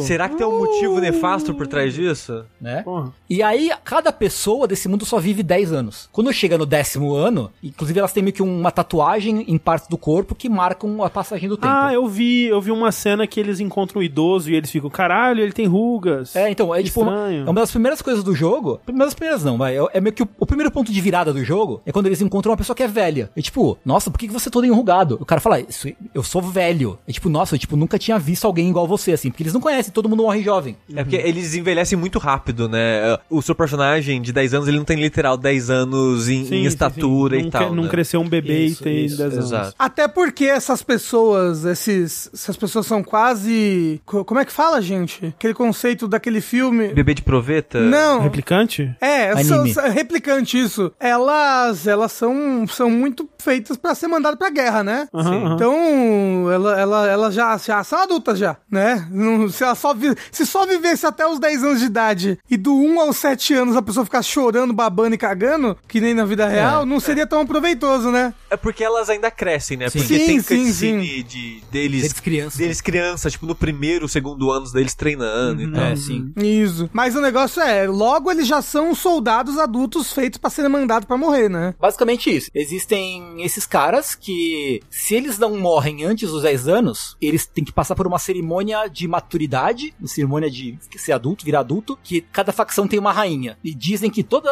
toda a vida das pessoas vem originalmente das rainhas. Então a rainha pega meio que a vida dessa pessoa e joga de volta no, no, no relógio pra gerar outra vida que vai nascer depois. Uma parada dessa. Então, de qualquer forma, morre. Mo- Morre, ou você morre na guerra, ou você morre depois de 10 anos. né? Você Entendi. nunca vive mais do que isso, né? Ah, e pra essas pessoas é meio que uma honra de você chegar aos 10 anos pra receber essa, essa, esse presente da rainha, de, de ela vir e, e dar essa, esse presente da, da. Como é que é o nome? Fugiu a palavra agora. Dessa cerimônia. E das pessoas que morrem em guerra, tem uma pessoa designada em cada colônia, uma ou duas pessoas, que vai e faz uma cerimônia também, tipo a Yuna no Final Fantasy X.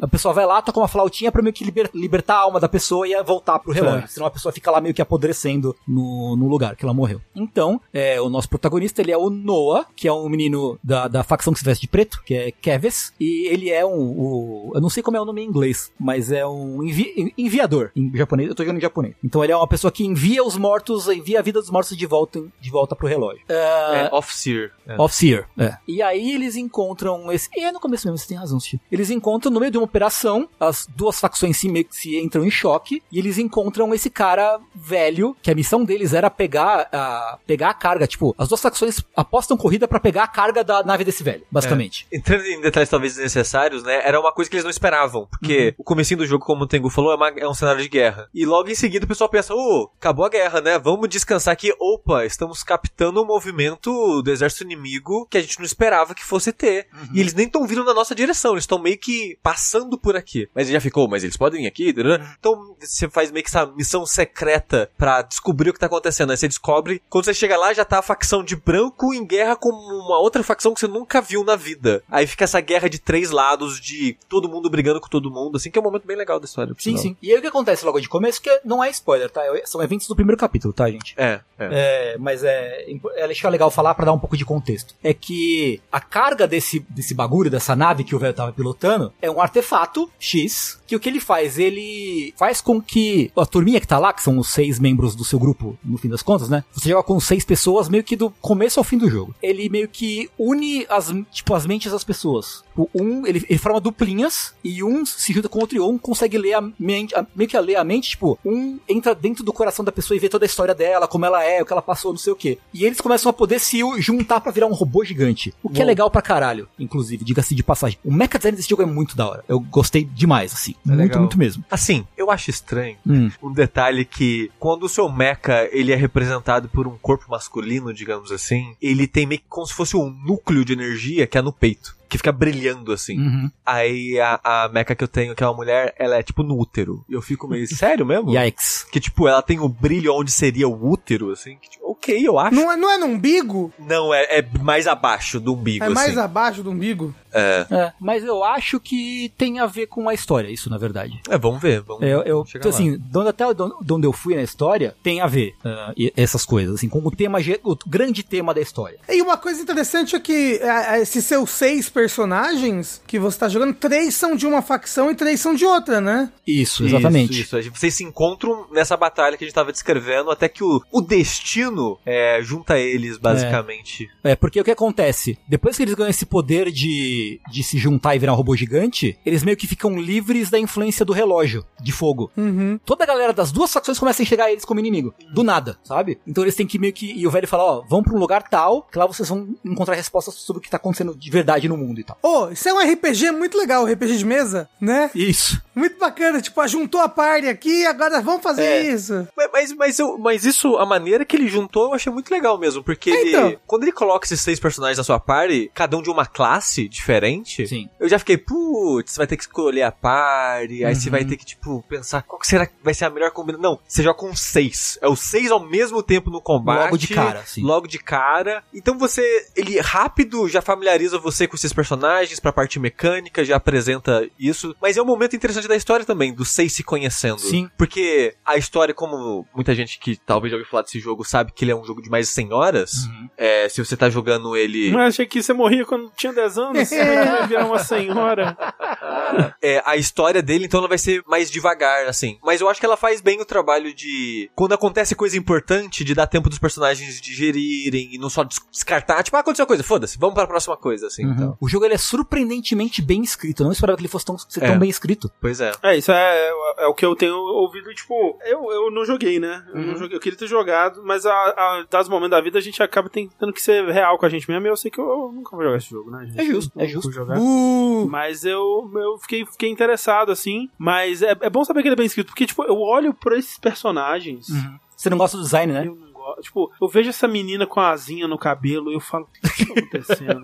ai, nossa, mas o André é muito boomer, meu Deus do céu. E que, e que nem, que nem eu que tava falando no, no outro, tipo, né? Eu imagino que vocês vão falar disso, né? Mas eu vejo uma screenshot do combate desse jogo e parece um- Uma, paródia. Parece uma paródia de um, de um videogame. É, tudo que tem a ver com interface de jogo é uma merda, eu acho. Não sei se você concorda, assistir. Assim, eu meio que já internalizei. Ah, não, eu Co- também. Quando vendo agora fora de contexto aqui, passando na live, realmente parece muito poluído. Mas quando você tá jogando e você tá prestando atenção nas informações que são importantes, eu meio que abstraio e não- nem percebo que tá poluído, É, sabe? Você só, se você, quando você aprende pra onde você tem que olhar em É. cada hora, você ignora, né? Isso você É, acaba. o, o meu problema com o combate está em outros lugares. Sei. É engraçado porque eu sei que quem gosta do combate do 1 e do 2 gostou bastante do combate desse. Faz sentido. Daí, porque, né, é, o combate do 1 tem, já é bem poluído já, né, desse jeito. E, e ele ainda é um combate muito de posicionamento, né? Tipo, tá posicionado Sim. atrás do inimigo, do lado do inimigo, quando você vai dar certos ataques. Depende e... da classe que você está, olha só. Ah. Porque você pode escolher. Tem assim, tem. Quem, sei lá, FIFA 14, tem três papéis de batalha, né? DPS, tanque e healer. Certo? E você vai abrindo várias classes de DPS, tanque e healer. Mesmo se você juntar os dois grupos, né? Aí vai ter dois tipos de DPS, dois tipos de tanque e dois tipos de healer. Uhum. Tem um healer que é o cara que controla os papelzinhos, que é o boneco do. que é o Joker moreno. Tyon é igualzinho o Joker do É, Persona eu vi 5. ele, aham. E ele controla tipo uns papelzinhos que ah, é uma cura mais focada em área de, de- da buff ou de cura pura. Aí vai ter outro, outra cura que é mais de, entendeu? Em perfis de cura, perfis de tanque, É. perfis de, de Tipo, DPS. os dois tanques iniciais, um, ele usa uma espada gigantesca que ele usa como um escudo, Uhum. e o outro é focado em esquiva. Então ele, é- ele também tem foco em tirar a atenção dos inimigos e aguenta muita porrada, mas é porque ele esquiva de muitas porradas, né? Então, Sim. são lógicas diferentes. É. E sei lá, eu não sei quantas classes vai ter no final do, do jogo, mas eu tenho já a tela de seleção de classe Aham. e tem várias sombras assim. É tipo Final Fantasy V, assim. Tipo, tem umas 20 classes pra liberar ao longo da, da Tem história. classe pra caralho. e, Dentro é, desses três arquétipos. é, e é legal porque as- você libera as classes conhecendo pessoas da história, né? Você vai pra uma colônia tal, a história daquela colônia, e você ganha, pode acessar a classe do cara que é o líder da colônia, basicamente, né? É. Mas eu queria saber qual foi o seu grande problema com, com o combate. Porque ele é assim, pra dar um- um- uma prévia, ele é parecido com o do Xenoblade 1, ou seja, você tem aquele mapão aberto, você vê o bicho andando pelo mapa, você vai lá, aperta um botão pra sacar a espada e a galera começa a tretar. Ali mesmo não vai pra uma outra. Não, Não, não, tem nem- transição, nem nada. É, Deus. E, e tem- e até faz parte da estratégia isso. Sim. Porque nesse jogo, se você tem dois inimigos, já fudeu, assim. Quanto mais inimigo tem, mais vai fuder. Porque vai ficar mais difícil do seu tanque distrair, chamar a atenção dos inimigos. E a sua parte toda, fora os tanques, são feitos de papel. Se você tá enfrentando os inimigos mais fortes, que ele tem classificação de inimigos, né? Tem, tem, tipo, ah, sei lá, tem um coelhinho. Aí tem um coelhinho, tem um coelho elite e tem um coelho único, que são, né, versões mais fortes que vão ter recompensas melhores e blá blá blá. Isso. E às vezes, eu agora no ponto que eu tô, tem situação que o jogo ele força você a enfrentar, tipo, dois elites de uma vez. Sim. Não tem como. Mas uma coisa que faz parte da estratégia do jogo é jogar uma pedrinha pra atrair de um em um. Pra você não, não cair nesse mar de inimigos. O meu problema com o combate do jogo é que. Mas peraí, peraí, antes de você É. falar sobre o problema. E aí você começa o combate, e aí é tipo, sei lá, botão, aperta o botão pra bater, ataque Não, normal, ataque é, é forte, tipo, é meio, é meio que nem MMO. Sei. O combate, existe um auto-ataque, você deixa o boneco parado no alcance do inimigo, Ok, ele vai ok. atacando. Aham. E aí você tem uma paleta de comandos Que fica um cooldown. que ficam isso. Você aperta e ele dá cooldown, e aí você tem três comandos na, nos botões, três comandos nos direcionais digitais. Entendi, entendi. Se os dois lados estão ativos ao mesmo tempo, você pode fazer um comando que combina os dois. Entendi. Aí você tem os dois efeitos. E aí o posicionamento também importa. Isso, pra, depen- dependendo da classe, né? É. Tipo, tem DPS que, ah, esse ataque só vai dar bleed se você atacar pelo lado. Entendi. Esse ataque vai dar stun se você der por trás. E, Entendi. né, e assim por diante. É, fora, fora que ele vai entrando um milhão de sistemas em sistemas, né? Tipo, ah, esses ataques têm certas propriedades que comba melhor se você usar um desses e depois um outro daqueles, porque aí você joga a pessoa pra cima, sei lá, faz, faz, fala, faz ele escorregar, não sei. E aí você troca entre os outros personagens. é, Você pode hora que trocar. E é importante trocar ou eu consigo focar em um? É, Pode eu, ficar em só. eu recomendaria, com as 25 horas que eu joguei, tenta jogar mais com um personagem e no desespero, se você precisar muito que um personagem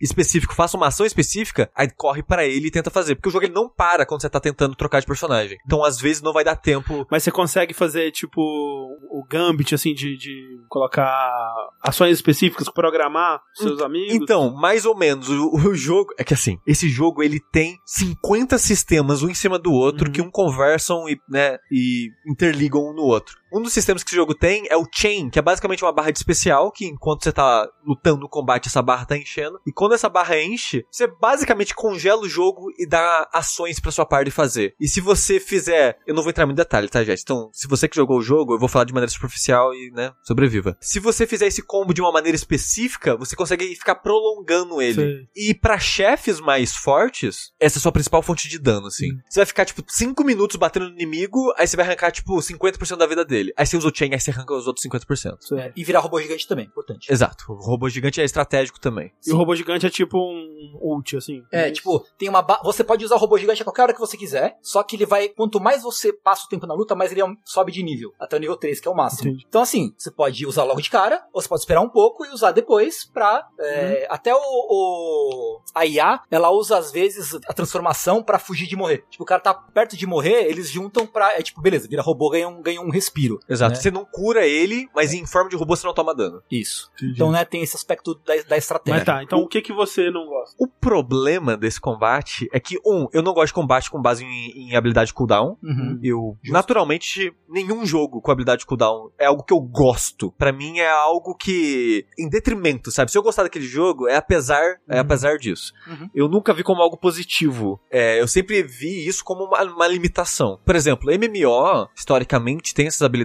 por causa da limitação de conexão, né? Uhum. Só que acabou meio que virando um estilo pra, sei lá, mobile hoje em dia usa muito. É, a- a- ataque em cooldown, porque o balanceamento do GAT é feito em cima disso, né? e taranana. Esse jogo, eu não sei porquê, eu não sei o porquê, que eles querem, e aparentemente é o que faz desde todo Xenoblade. Xenoblade é essa pegada. Só que eu nunca joguei nenhum. O 3 é o meu primeiro, tá, gente? É essa pegada de. É o MMO single player. O combate, ele é semelhante de MMO, só que single player. Eu não sei por que, que eles fazem isso. Ah, Eu não entendo por. por eu, não, eu não entendi qual, que é a, qual que era a tara, tipo de. tem gente que Ah, gosta. a gente tá fazendo esse RPG, né? Ah, como é que vai ser o combate? Ah, esse foi MMO single player. É porque é estranho realmente você pensar que, tipo, ah, pô, por que, que MMO é assim? É por causa dessas limitações a gente teve que fazer um combate que é assim. E aí isso virar um estilo, né? Tipo, tem gente É. que realmente gosta desse estilo e eu também não entendo. É, É, eu, eu acho muito peculiar. É falar ali, ah, eu prefiro isso do que ter mana. O negócio é, tem maneiras e maneiras de, só- de se usar mana. E às vezes você pode balancear o combate pra não ter mana também. Todos os seus ataques podem ser skills. E o combate é baseado pra você lutar só com skill. Tudo depende do balanceamento, sabe? Mas o Final Fantasy XII é assim, Sushi, disse o Leonardo. Mas o Final Fantasy XII, eu tenho o controle completo da minha party e ela não é tão MMO assim quanto esse jogo. Porque esse jogo é o seguinte, você tem os seis personagens, cada um de uma classe, tem os três arquétipos. A maneira que a party interage, é, é, a dinâmica desses arquétipos, é total uma dinâmica de raid de MMO, por exemplo. Se você já jogou, sei lá, um Final Fantasy XIV em raid avançada, que você tem, ah, o tanque ele tem esse papel específico de atrair o inimigo pra cá, enquanto o healer vai ficar longe curando, entendeu? Esse jogo ele tenta simular esse sentimento de, de você estar constantemente nessa raid de ter esses seis personagens que eles, cada um tem um papel muito específico e se um deles falhar, você vai se fuder e tal. E pra mim, isso single player se perde, sabe, o propósito, porque a parte legal pra mim no MMO de ter a party é você coordenar isso com seus amigos, né? Você planejar, você entender a situação e falar: "Não, não tenho, é, vai lá, faz isso, eu tenho não, sushi, eu tô precisando de cura aqui, me ajuda aqui, tá, né? Quando fica automatizado assim e você só controla um dos personagens por vez, você não tem, por exemplo, o controle programável do Final Fantasy XII, eu tô constantemente frustrado com o comportamento é, da máquina. Aham. Aí o que, que eu faço? Andando à toa no mundo, como a maioria os combates genéricos são ridiculamente fáceis, você não precisa pensar neles, eu jogo com DPS. Que eu vou lá, quero matar o mais rápido possível, e foda-se tanque, foda-se healer, né? Você não precisa pensar nisso com as 25 horas que eu tenho, eu não preciso pensar nisso. Lutas mais difíceis, eu vou jogar de healer. Que eu quero garantir que a porra do healer vai colocar o buff no lugar certo, porque tem o- os healers que eu tenho, é tipo, é buff de ataque, buff de esquiva, a cura, né, isso e tudo mais. Se eu depender só da máquina fazer isso, ela usa buff no modo caralha, por aí vai, sabe? Então eu, eu sinto que eu sou um healer melhor que a máquina. Então em, em chefes difíceis, eu vou ser o healer. Porque eu sei que se o healer falhar, vai foder tudo. Aí tem uns outros elementos, tipo, o, o, o combate é muito bizarro, porque os seus personagens não têm equipamento, tipo, não tem arma, não tem armadura. Uhum. Tudo que você tem é acessório. E gemas. E as E, e as gemas.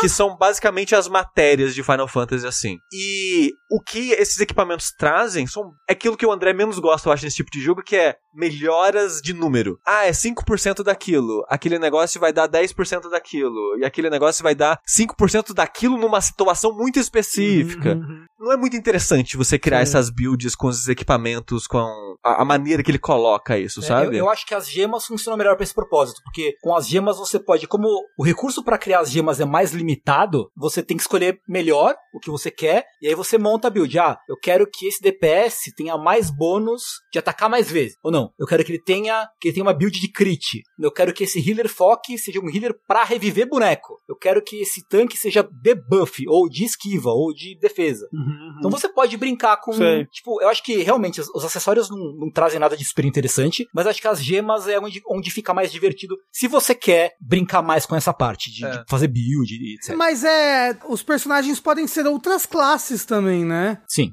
Sim, pode. sim. Então Isso. você pode brincar com o build nesse sentido também, né? Sim. É, e, e assim, você vai ter que fazer isso, porque Hum, você maximiza as classes muito rápido. Que eu acho que o jogo ele quer incentivar você a ficar trocando de classe. Porque você meio que vai aprendendo umas habilidades que você pode compartilhar. Que ela fica meio que fixa naquele seu personagem. Então, independente da classe que você tá, tem algumas é, habilidades que você consegue levar pra frente. Então eu acho que ele quer que você fique realmente ciclando muito rápido entre as classes dos seus personagens. Tanto que eu vi alguém tweetando que com 60 horas de jogo maximizou todas as classes do jogo. Sendo que o jogo tem mais de 100 horas, se você tá tentando fazer tudo. Sabe? É. Tipo, 150 horas e Isso tal. porque as classes que você pegar depois vai sendo mais difícil de você É. upar. E você tem itens também, né? Você pode gastar umas moedinhas, uns Sim. outros itens pra evoluir mais rápido, né? Sim. Mas a- uma coisa que eu acho estranho na evolução desse jogo, na progressão dele, é que o sentimento que eu tenho, né? Como ele é tudo muito superficial nesses elementos, tipo, as classes já estão com as, com as habilidades liberadas. Quando você ah, equipa uma classe, as habilidades habilidades dela estão todas liberadas. E são só cinco habilidades. E é isso. Você pode equipar três, então fica duas sobrando, mas você não vai aprender habilidade nova. Pelo menos eu não aprendi ainda. Talvez libere isso depois, eu não sei. Então, liberou a classe, você já sabe como é que ela é. Você já sabe as habilidades dela, não tem surpresa. A surpresa que você vai ter é liberar outra classe e liberar outra mecânica. Porque o, o, o sentimento que eu tenho é: o jogo ele quer dar esse sentimento de progressão que você teria em outros RPGs, tipo, com equipamento, com novas habilidades e tudo mais, com mecânica. Porque esse jogo ele fica vomitando mecânica em cima de você o tempo todo. E mecânica em cima de mecânica em cima de mecânica. Eu com 20 horas liberou skill tree. Aí eu, tipo, caralho, tipo, do nada liberou skill tree. Beleza, bora lá, sabe? E é sempre, de novo, é número. Ah, você vai ganhar 70 pontos naquilo. Aí você. Então, tipo, tudo que é da parte mecânica e de evolução, eu acho meio desinteressante. E as mecânicas novas que colocam em cima da outra, eu não acho recompensadora, porque eu sinto que já era pra ter ela o tempo todo, porque o combate é muito básico, Sim. na maioria das vezes, Não sabe? parece que tá acrescentando, parece que começou subtraído. Exatamente. É, é aquela reclamação que foi muito comum no Final Fantasy XIII na época de caralho, eu tô com 40 horas de jogo e ainda tem tutorial apresentando coisa nova. Esse jogo é isso. É, e de uma maneira que, assim como no Final Fantasy XIII, num, num sentimento de o combate era pra ser isso desde o começo. É, então, o combate especificamente, eu não tô gostando. Eu não acho terrível, mas eu não acho bom. É, pelo menos o que disseram, que eu ouvi dizer também, é que realmente nesses combates mais casuais, né? Você consegue deixar auto battle e é muitas Esse, é esse tem, boa. tem, tem auto É. Sim, É. pois é. E que você tem que se, se preocupar mais com o chefe mesmo. Eu acho que eu, eu meio que tô na mesma opinião do Sushi, mas eu não desgostei do combate, não, nem nada. Eu acho que, mano, eu tô lá pra ver coisas da hora acontecendo na tela.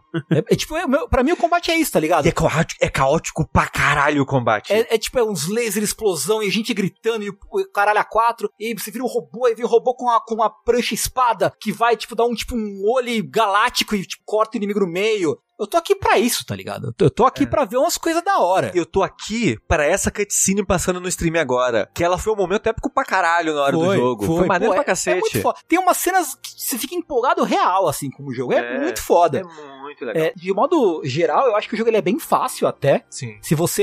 É, é muito fácil você. Se você tá pegando, explorando o mapa inteiro e pegando as sidequests, você sempre vai estar acima do nível que precisa. Eu tô, tipo, eu tô eu, no- na história principal agora, Ah, a missão é level 18. Eu tô level 30. Ah, é tranquilo. Porque eu fácil. explorei o mapa. Sim. É, só de você explorar o mapa, achar uma sidequest nos lugares escondidos assim, você já, meu, você sobe pra caralho, assim, você upa bastante, bastante, bastante. E eu acho divertido. É, mexer, ver os robôs, skill tree, da hora. Eu quero número, número popando e os bonecos sendo da hora na batalha. Perguntar, roda bem no Switch? Eu não sou uma pessoa boa pra ver frame rate, mas eu diria que roda bem. Eu não acho o mundo aberto dele necessariamente bonito, Uhum, porque ele é bem rústico, digamos assim. uhum. Mas assim, o pessoal do Pokémon deveria ter vergonha Deveria, de deveria. ter esse, esse jogo no Switch de investimento de uma, de uma IP, né? Uma propriedade minúscula comparado com Pokémon, Sim. fazendo um jogo que tá fazendo, sabe? Inclusive, ele é mais bonito que o Mega Ten 5, esse jogo. É mesmo, Ah, esse é? Mega Eu, eu bem acho mais bonito. É que é, é, é que eu falo, tecnicamente teria que ver, mas é que eu acho,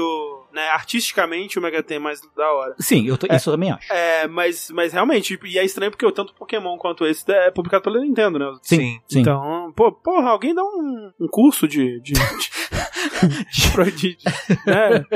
Manda, manda fazer um curso de informática aí. curso pô. de Unity lá na. Isso. Manda eles pra, pra saga, né? Dizem que. Isso, pô. Lá, Isso. Manda pra EBAC, tem uns cursos bons lá. Pô, total, vai lá, dá, paga o curso pros meninos. Pros meninos do Pokémon. Dito isso, Hum, ontem à noite eu fui jogar antes de dormir um pouco. uhum. E normalmente o Switch ele é bem silencioso, né, em questão de barulho. E eu só tô jogando esse jogo no modo na TV mesmo, não joguei ele portátil Aham. nenhuma vez. Sim. O Switch tava gritando mais alto que o PS4. Ô, louco. Caraca. Eu não sei o que aconteceu. Caralho. Eu até desliguei o videogame e liguei de novo. Aí parou o barulho. Eu Uhum. dei uma, dei uma assustada. Eu pensei, cara, o Switch vai morrer? Uhum. Porque eu nunca vi o Switch gritar desse jeito. Eu resetei e voltou ao normal, então não sei. Uhum. É. E eu tava, eu tava conversando com esse meu amigo veterano de Xenoblade sobre justamente sobre esse aspecto, né? De que, tipo, ah, o jogo é meio fácil, você não precisa entrar na, na minúcia das mecânicas pra otimizar os, os personagens e Uhum. pra poder, né, avançar e tudo mais, né? Ele falou, ó, em todos os jogos é assim, mas com certeza vai ter algumas coisas opcionais ou de fim de, fim Sim, do jogo, sim. que você vai precisar parar e planejar Aham. as classes, a build, não sei o que, pra você conseguir ter uma,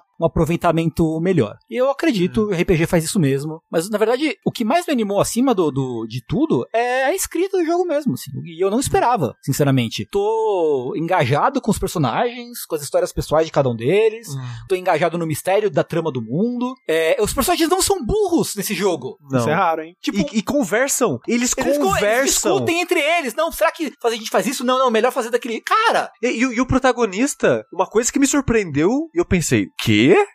Foi tipo ter uma hora assim que tava na quest do seu amigo de infância, que vocês eram rival, Aham. que você tá ajudando a colônia dele lá e Sim, tal. sim, sim. Que nem a gente falou, os, seu person- os seus personagens, eles são meio que caçados, né? Aí você reencontra, né, um, um carinha que era meio que seu rival de infância, assim, que agora ele não é mais seu rival, mas ele fica nessa de, vocês são traidores, o que que tá acontecendo? Ele não sabe exatamente o que tá acontecendo, mas ele quer te dar a benefício da dúvida, né? Sim. E a maneira que eles conversam era tão humana, assim, de, da, da, da insegurança e tal, e do protagonista falar, tipo, dele, dele falar, eu, eu não sei é, o que conclui da situação que eu me encontro, sabe? Tipo, Uhum. eu ainda estou digerindo o que está acontecendo comigo. Porque é tão comum a gente ver protagonista que, tipo, é certo de tudo, Uhum. é foda, ele só corre pra frente, aí grita. E esse cara, não, eu, tipo, eu não sei, sabe? Tipo, tá tudo fudido. Eu, eu, não, eu não sei o que fazer. Uhum. E eu, eu achei, tipo, porra, que interessante. Eu- como é que eu vim parar aqui? Eu tenho seis anos, literalmente. É meio que isso. Meio que é isso. meio que isso. É. E justamente, tipo, as reações dos. Todos os personagens são muito humanas, assim, sabe? É. E o protagonista não é um protagonista, tipo, yay, poder da amizade, caralho. É isso aí, Sim. porra. Tipo, é um personagem que ele tem uma atitude positiva com relação ao. é, né, aquela, aquela posição de, tipo, vamos lá, galera, vamos lá. E, tipo, ele, se- ele é líder, mas ele não é um cara que é. Ele não se impõe, né? Ele não é dono da razão, Sim, como sim. alguns protagonistas são. Então eu tô super, super investido na história, na verdade. Eu ia falar, a pergunta que não quer calar é: qual dos seis personagens deveria estar no Smash? Nenhum, Deus me livre. Não, porra! A, a, a, Pyra e a Mistra são legais no Smash,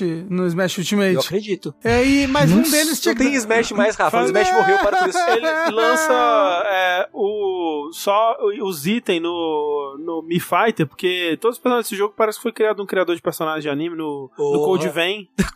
É. Co Code. Assim, é vai bem pra Code puta que pariu, André. Não, eu, eu realmente achei, tipo, quando apareceu o, o, o Joker lá, eu pensei, ah, esse daí deve ser o personagem criado pelo jogador, porque, tipo. Cara, todos, todos parecem, sabe? Eles parecem o personagem do próprio jogo, sabe? Parece uma party que foi criada por os seis jogadores que criaram seus próprios personagens. Isso não é bom, André. Eles fazem parte desse mundo. Sei lá. Mas- Você mas, preferiu André- o Xenoblade Chronicles 2 com o moço que tem as pernas de coelho? Ou algo assim? Eu não lembro. Ah, então, é por isso que você tá assim. O que eu queria dizer é, eu acho o design do 1 e do 2 tão feios que desse eu tô de boa. Ok. Ah, que é o melhor do, dos três, na minha O do 1 é opinião. bonito, o do 2 que é feio. Não é não. E, Oxe, o e a é roupa dos personagens, André, é porque muda com a classe. é, é. tipo é tipo Final Fantasy, sabe? Sei, sei, que é a roupa sei, da classe. Uhum. É. Tipo, ele tem uma roupa básica por baixo, mas ele põe a roupa da classe por cima. Entendi. Quando entendi, você troca. Entendi. E, e tem uma roupa, tem um uniforme militar que é, que é único de cada um daí. Mas assim, tô gostando muito, quero jogar as 150 horas dele, Também. mas ao mesmo tempo eu fico, nossa, é longo, né? Eu quero ver mais essa história porque eu tô muito investido nela. Mas, gente, é tempo, né? E, e tá pra ser o Voice of Cards novo que eu quero jogar agora, e tá pra sair uns outro RPG que eu quero jogar agora. Pois é. Tengu, o pessoal tá te perguntando em que parte você tá do jogo, qual capítulo. Capítulo 5. Com 70 horas, você falou? 60. 60 e um pouquinho. É louco, né? Porque são 29 capítulos, então. mentira, mentira. Isso. E vamos agora para a notinha de Xenoblade Chronicles 3, Tengu e Sushizeira. O que vocês me dizem? Ah, cara, eu acho que esse jogo, pra mim, assim, até o momento, ele é um 9B, assim. 9B. Você quis dizer um 9B. B9? B9. Não, me recuso. me recuso. Eu acho que vou de B7. A interessância cai pra mim, assim, por causa do, do combate e um pouco da parte estética, que no geral não me pega tanto também, apesar de eu gostar de algumas coisas. Tipo, a menina gatinho, eu acho muito legal o design dela. A menina do cabelo de fogo, eu acho legal o cabelo de fogo dela. É. Pô, tem um episódio que o menino arranca o olho. Que isso? Tipo Dead Space 2? Tipo da Space 2. E, o, e, o- e a qualidade vai mais pra história do que pro combate. né? É, sim, eu, eu- isso- com isso eu concordo. É, então as notas dadas aqui foram B9 para Tengu e B7 para Sushiba. Sushiba. E esses são os nossos jogos e notícias do verso de hoje. Mas, como sempre, temos nosso bloquinho final dos finalmente, onde a gente dá um pequeno, uma pequena palhinha sobre outras coisas. E eu queria trazer aqui um jogo que o Sushi trouxe nos últimos finalmente, que eu joguei também. E é um jogo, é, não quero falar sobre ele aqui, porque nós vamos fazer um, um dash, né? Confirmado. Sim, confirmado. confirmado. Confirmado. Esse, esse daí precisa de um dash, porque realmente é um jogo difícil de falar. é, E tem muito pra ser falado. sem spoiler, tem muito pra ser falado, é um jogo muito interessante, que é o Immortality, que, vejam só, está grátis pra quem assina o Game Pass. Ou seja, não está de grátis, mas pra quem assina o Game Pass, é, você pode jogar ele lá. É, em breve vai sair pro celular também, o que é bem legal. Sim. Ah, é? Pra É. Netflix, né? Quem assina Netflix. Isso, Ah, isso. Ah, porra, e aí todo mundo que assina Netflix vai poder jogar o jogo no celular. É. Porra, isso é muito bom, né? Muito Que é bom, um muito jogaço. bom. Porque realmente é um jogo que ele, É de graça pra quem paga. É muito bom o em termos de jogos que usam eh, FMV, né? Em jogos que usam atores eh, que fazem. Que fa- jogos que fazem live action, ele tá num nível tão acima de tudo que já foi feito até hoje, eu diria, sabe? Que eu fico pensando eh, o que que. eh, sabe, pesso- eh, crítico de cinema, pessoas que entendem de cinema, o que que essas pessoas achariam desse jogo. E eu gostaria que ele fosse o mais acessível para essas pessoas possível, assim, porque eu realmente gostaria que esse jogo furasse a bolha dos videogames e, e fosse pra mais gente, porque ele é muito, muito, muito interessante. Você di- você diria que esse jogo tinha que ganhar o Oscar? Ou, sério, sem sacanagem, Ó, ó. eu acho que ele devia concorrer em alguma coisa de atuação fora da bolha dos videogames, sabe? Eu não sei como, porque ele realmente não é um filme, ele não se enquadra em formatos que são contemplados, né, por essas premiações, mas é, ele tem é, questões de tanto de direção, de, de atuação, sabe, de figurino, de design de produção, de, de edição, de, sabe, é, aspectos técnicos e, e outros aspectos que poderiam concorrer é, é, com grandes filmes esse ano, sem dúvida, sabe? Fotografia, exato. É. Não, a atuação desse jogo. É. Eu, eu, só, eu só li um review desse jogo até hoje. Até agora, né? E a pessoa falou que odiou as atuações, que as pessoas não tinham expressão. Eu tava. Como assim? Essa pessoa jogou outra coisa? É porque o gamer não sai de casa, não toca grama. É porque são muitas camadas de atuação, né? Tipo, É. e talvez a pessoa ela, ela esteja falando das atuações nos filmes, eu não sei. É. Porque, porque realmente, assim, é muito interessante porque às vezes o que que, o- né, pra quem, né, o jogo é um jogo do Sam Barlow, que é o, o- é o criador de jogos como Her Story e Telling Lies, e é um jogo mais ou menos do mesmo estilo que é você desvendar um mistério através de ver clipes é, soltos e ligar, fazer conexões entre esses clipes de vídeo soltos e esses clipes vão contando uma história e você desvenda um mistério. E esse jogo, ele é, é muito interessante porque você tá vendo trechos da filmagem, bastidores, ensaios e material publicitário relacionado. né? Então tem tipo entrevistas de talk show, tem ensaios no set, tem vídeos deles procurando locação, tem vídeos deles é, lendo o roteiro na mesa, tem, sabe, tem vários materiais relacionados, mas também tem takes ininterruptos, assim, takes de minutos e minutos deles gravando uma cena é, do, do filme. E muitas vezes tem takes de uma câmera específica, né? Que às vezes ela nem tá capturando o mais importante que tá rolando na cena. Então, vamos dizer, tem um personagem que tá fazendo um discurso no fundo, que seria né, o, o destaque da cena, mas a câmera que você tá vendo tá focando na reação de um personagem que na edição, né, ia cortar lá, deixar só um pedacinho, entrecortar as coisas e tudo mais. E às vezes, muitas vezes, na verdade, o que é interessante não é você. É interessante também, né? E acaba sendo bem interessante, na verdade, você acompanhar as histórias dos filmes, né? Mas tem mistérios e mais mistérios, vários mistérios para serem desvendados, que estão nas entrelinhas do que tá acontecendo no filme, né? Então muitas vezes você vê um trecho de um filme que é um personagem é, é, reagindo a alguma coisa ou fazendo uma cena e tudo mais, que tá prolongando a história do filme, mas a parte mais valiosa desse clipe é quando o diretor dá, corta e aí tem tipo dois segundos onde o ator dá uma olhada pra outra pessoa com um olhar específico, ou você vê esse personagem saindo do papel e você entende mais sobre o que que tava rolando de verdade com aquele personagem naquele momento. Acontece alguma coisa que você não sabe se é do filme ou se é da realidade. Esses momentos são muito incríveis, sabe? E tipo, eu acho bizarro, acho impossível você ver, jogar esse jogo e dizer que a atuação não é boa, sabe? É, É. doido. Não, tipo, a, a moça que fez a Marissa Marcel, ela manda muito bem. Sim, tem algum, Muito alguns bem. atores nesse, nesse jogo que são realmente extraordinários. E assim, eu joguei o jogo até rolar os créditos em live, foi uma live de umas 6 horas mais ou menos. E é engraçado porque, tipo, né, sem entrar em muitos, em muitos detalhes, tem um mistério principal, né? Tá relacionado a o que aconteceu com Marissa Marcel, que é o que eles vendem é, no, no marketing, né? Porque é a história dessa atriz que fez dois filmes nos anos 60, final dos anos 60, começo dos anos 70, e voltou pra fazer um filme em no- 1999, mas nenhum desses três filmes foi lançado. E a ideia é que o estúdio que fez o jogo descobriu uma caixa com esses materiais desses três filmes e tá soltando pra gente ver. E aí, quando você começa a jogar, né, ele te dá o material completo, assim, pra você clicar e, e ver o que você quiser. Só que aí, quando você clica no primeiro, dá um glitch louco que apaga tudo e agora cabe a você montar de volta, né? Essa é a premissa do jogo. Pra você, tipo, uma coisa meio bruxa de Blair, né? Você acreditar que aquilo é de verdade mesmo. Então tem um, um mistério maior que envolve o que aconteceu com essa Marissa Marcel. É, e esse mistério, eu meio que desvendei ele com umas duas, três horas de live. E esse é o problema de fazer live, porque quando você tá jogando assim e vai, vai dando umas três, quatro horas de live, você tá cansado, né? Aí você, tipo, putz, aí, né?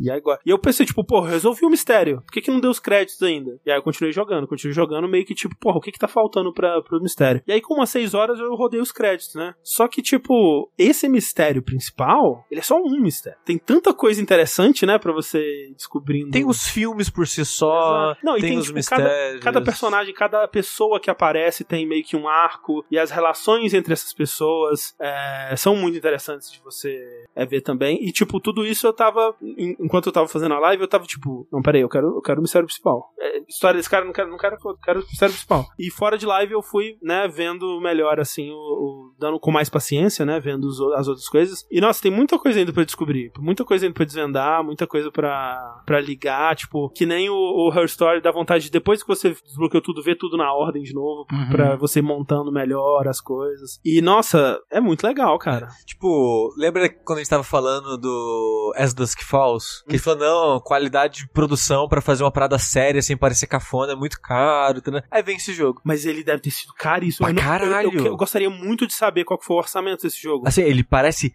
ridiculamente caro. Porque- é, é, tipo, é muito bem produzido. A qualidade que se espera de um filme mesmo. Exato, porque assim, a menos que eles tenham. Quero ver é, bastidores desse jogo, porque a menos que eles tenham é, uns filtros muito loucos, eu tenho quase certeza que o primeiro, os dois primeiros filmes principalmente, eles são rodados em, em película, né? Em filme mesmo. Porque, tipo, a cara é a cara de filme da época, assim. E, e não só. Sabe, a, a quantidade de detalhes, assim, de replicar, porque o primeiro filme que você vê, que é dos anos 60, ele é esse filme do final dos anos 50, que é tipo, a vários. Aconteceu isso, né? De vários diretores famosos, eles começaram a fazer uns filmes que era, era tipo, era, era basicamente uma pornografia com um Uma steak, historinha, uma assim. historinha, tipo, uma, um steak bonito, pornografia arte, sabe? É a porno chanchada. É, mas não é. Tipo, porno chanchado é. é né, Escrachado, Escrachado, enga- né? Não, esse é um filme artístico que por acaso é pornô também, sabe? É basicamente Hum. isso. E toda a estética desses filmes tá replicada de um jeito tão impecável e até coisas tipo aquelas é,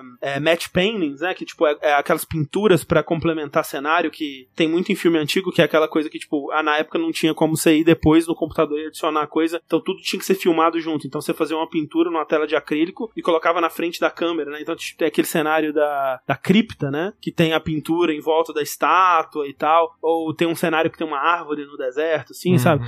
É tão. É tão crível, como que fala? É tão. É uma reprodução Verossímil. tão verossímil ao que seria feito na época, sabe? Que, caraca, quanto. Como foi o orçamento desse filme, né? Desse jogo. E, e são três filmes, né? Cada um Sim. com, com um elenco, com um estilo é, né, de, de, de filmagem. É muito, muito impressionante. Então, recomendo. Recomendo e recomendo pra quem quiser é, escutar o Dash quando ele sair, né? Que vai ser full spoilers. Eu tô pensando se eu vou jogar ainda. Porque eu, eu- a Agnes terminou, viu tudo, foda-se, ela engoliu o jogo. O pouquinho que eu vi pareceu perturbador demais pra mim. Eu, É mesmo? é, É. Eu, eu acho que essa, é, é, o tom de terror passa rápido, eu acho, pra mim. No começo a Thalissa também tava bem perturbada, assim, bem, bem incomodada, assim, com... Aconteceu umas coisas, ela tava tipo, eu tô com medo, eu tô tensa. É que tem realmente muita coisa pra te deixar bem desconfortável, né? Tem umas cenas Sim. que você fica se assistindo, arranjando o dente, assim, de tão desconfortável que é. É, então eu entendo, eu entendo. E, tipo, realmente, né? Ele, é, a gente falou no último vértice que ele tem aqueles trigger warnings, né? E, cara, é sério, né? Tipo, tem, tem alguns jogos que fazem os trigger warnings pra um momento ou outro. E esse não, assim, todos aqueles trigger warnings lá são, assim, na sua cara, sabe? É umas coisas pesadas mesmo. Então,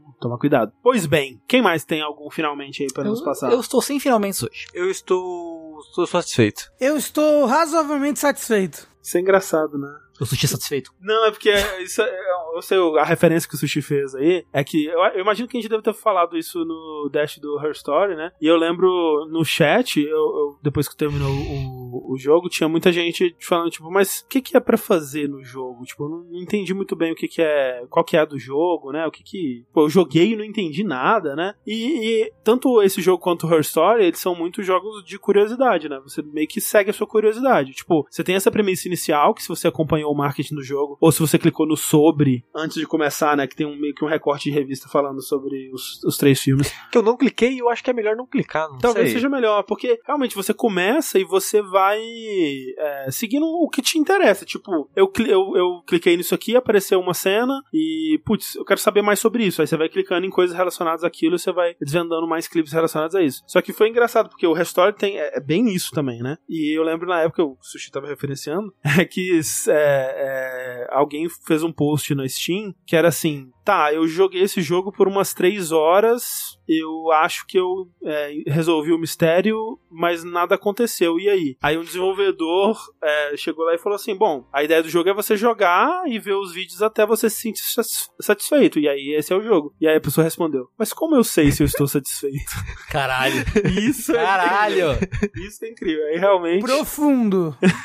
te faz pensar. É, e é um pouco isso, é um jogo É, que esse, joga. esse é um jogo que ele não acaba. No sentido de que tem uma conclusão mega É. definida e tarará, sabe? É, eu acho que ele, tipo, se você for dizer no sentido gamer, assim, né? Ele acaba quando você talvez pega todos os ativos. É, não, sim, sim, mas tipo, eu acho que ele não é o tipo de jogo que você vai. Quando você termina, ele fala, "Ah, ok, acabei. É, e você não, não ele- tem esse sentimento de Não, conclusão, sabe? Tipo, eu tava, tava ouvindo o, Waypoint da semana passada, eu acho, agora, e eles estavam falando, tipo, eles estavam rindo pensando na ideia de alguém fazer um guia pra esse jogo. Porque, tipo, não tem jeito. Sabe o que que eu vou, fazer um walkthrough de, de Immortality? Não tem como. Eu- sabe o que é o triste? Falta, tipo, três vídeos pra achar todos os vídeos do jogo. Uhum. Eu pensei, putz, eu já tô clicando em tudo. Eu tô clicando em tanta coisa que o jogo ele salva todas as foto- fotos, entre aspas, que você tira clicando, né? Que o Xbox fica crashando. Caralho. O Xbox fica desligando de 30 em 30 minutos de jogo. Porque Caralho. tem tanta foto no meu Caralho. histórico e eu não tô achando as porra dos vídeos que faltam. Eu pensei, vou olhar na internet. Alguém deve ter feito uma lista de como achar, porque agora tem nomezinho os vídeos, Sim, né? sim. Aí eu só procurei, procurei rapidinho, assim, bem superficialmente, né? O primeiro link que eu cliquei, a pessoa, como encontrar todos os vídeos de Immortality? Clica nas coisas. Era basicamente isso. aí, aí tinha uma lista, ah, clica na caneca, clica na flor. Eu, Tipo, pô, mas eu já cliquei na caneca, já cliquei na flor, já cliquei nos objetos, porra. Né, o, o Her Story, eu lembro que o, o que tinha de guia nele era uma lista de palavras-chave que você eventualmente liberava. Ela era mais fácil de Era fazer mais isso. fácil, era mais fácil. Enfim, incrível, eu recomendo demais, tá no Game Pass, em breve no celular, pra quem é, assina Netflix. É, eu realmente acho que, né, é, Trigger Warnings à parte aí, se, se não forem problemas pra você, todo mundo devia jogar esse jogo que ele é topzera. Eu perguntaram se é Hair Story ou Immortality. O Hair Story eu acho que é mais único, né? Ele, ele, ele impactou mais porque foi o primeiro, né? Mas eu acho que em questão geral de qualidade, eu diria que o Immortality eu acho que é melhor. É, eu, eu acho, é, eu acho que as, as histórias que o, o Immortality contam são, são mais interessantes. É, mas é isso. E assistindo a vida alheia através de clipezinhos encontrados numa caixa em 2020, eu sou o André Campos. Eu sou Marissa Marcel. Eu sou Rafael Kina. E eu sou o Tengu. Eu não joguei, não joguei o jogo, não posso falar um personagem. Até a próxima, gente. Tchau, tchau. Today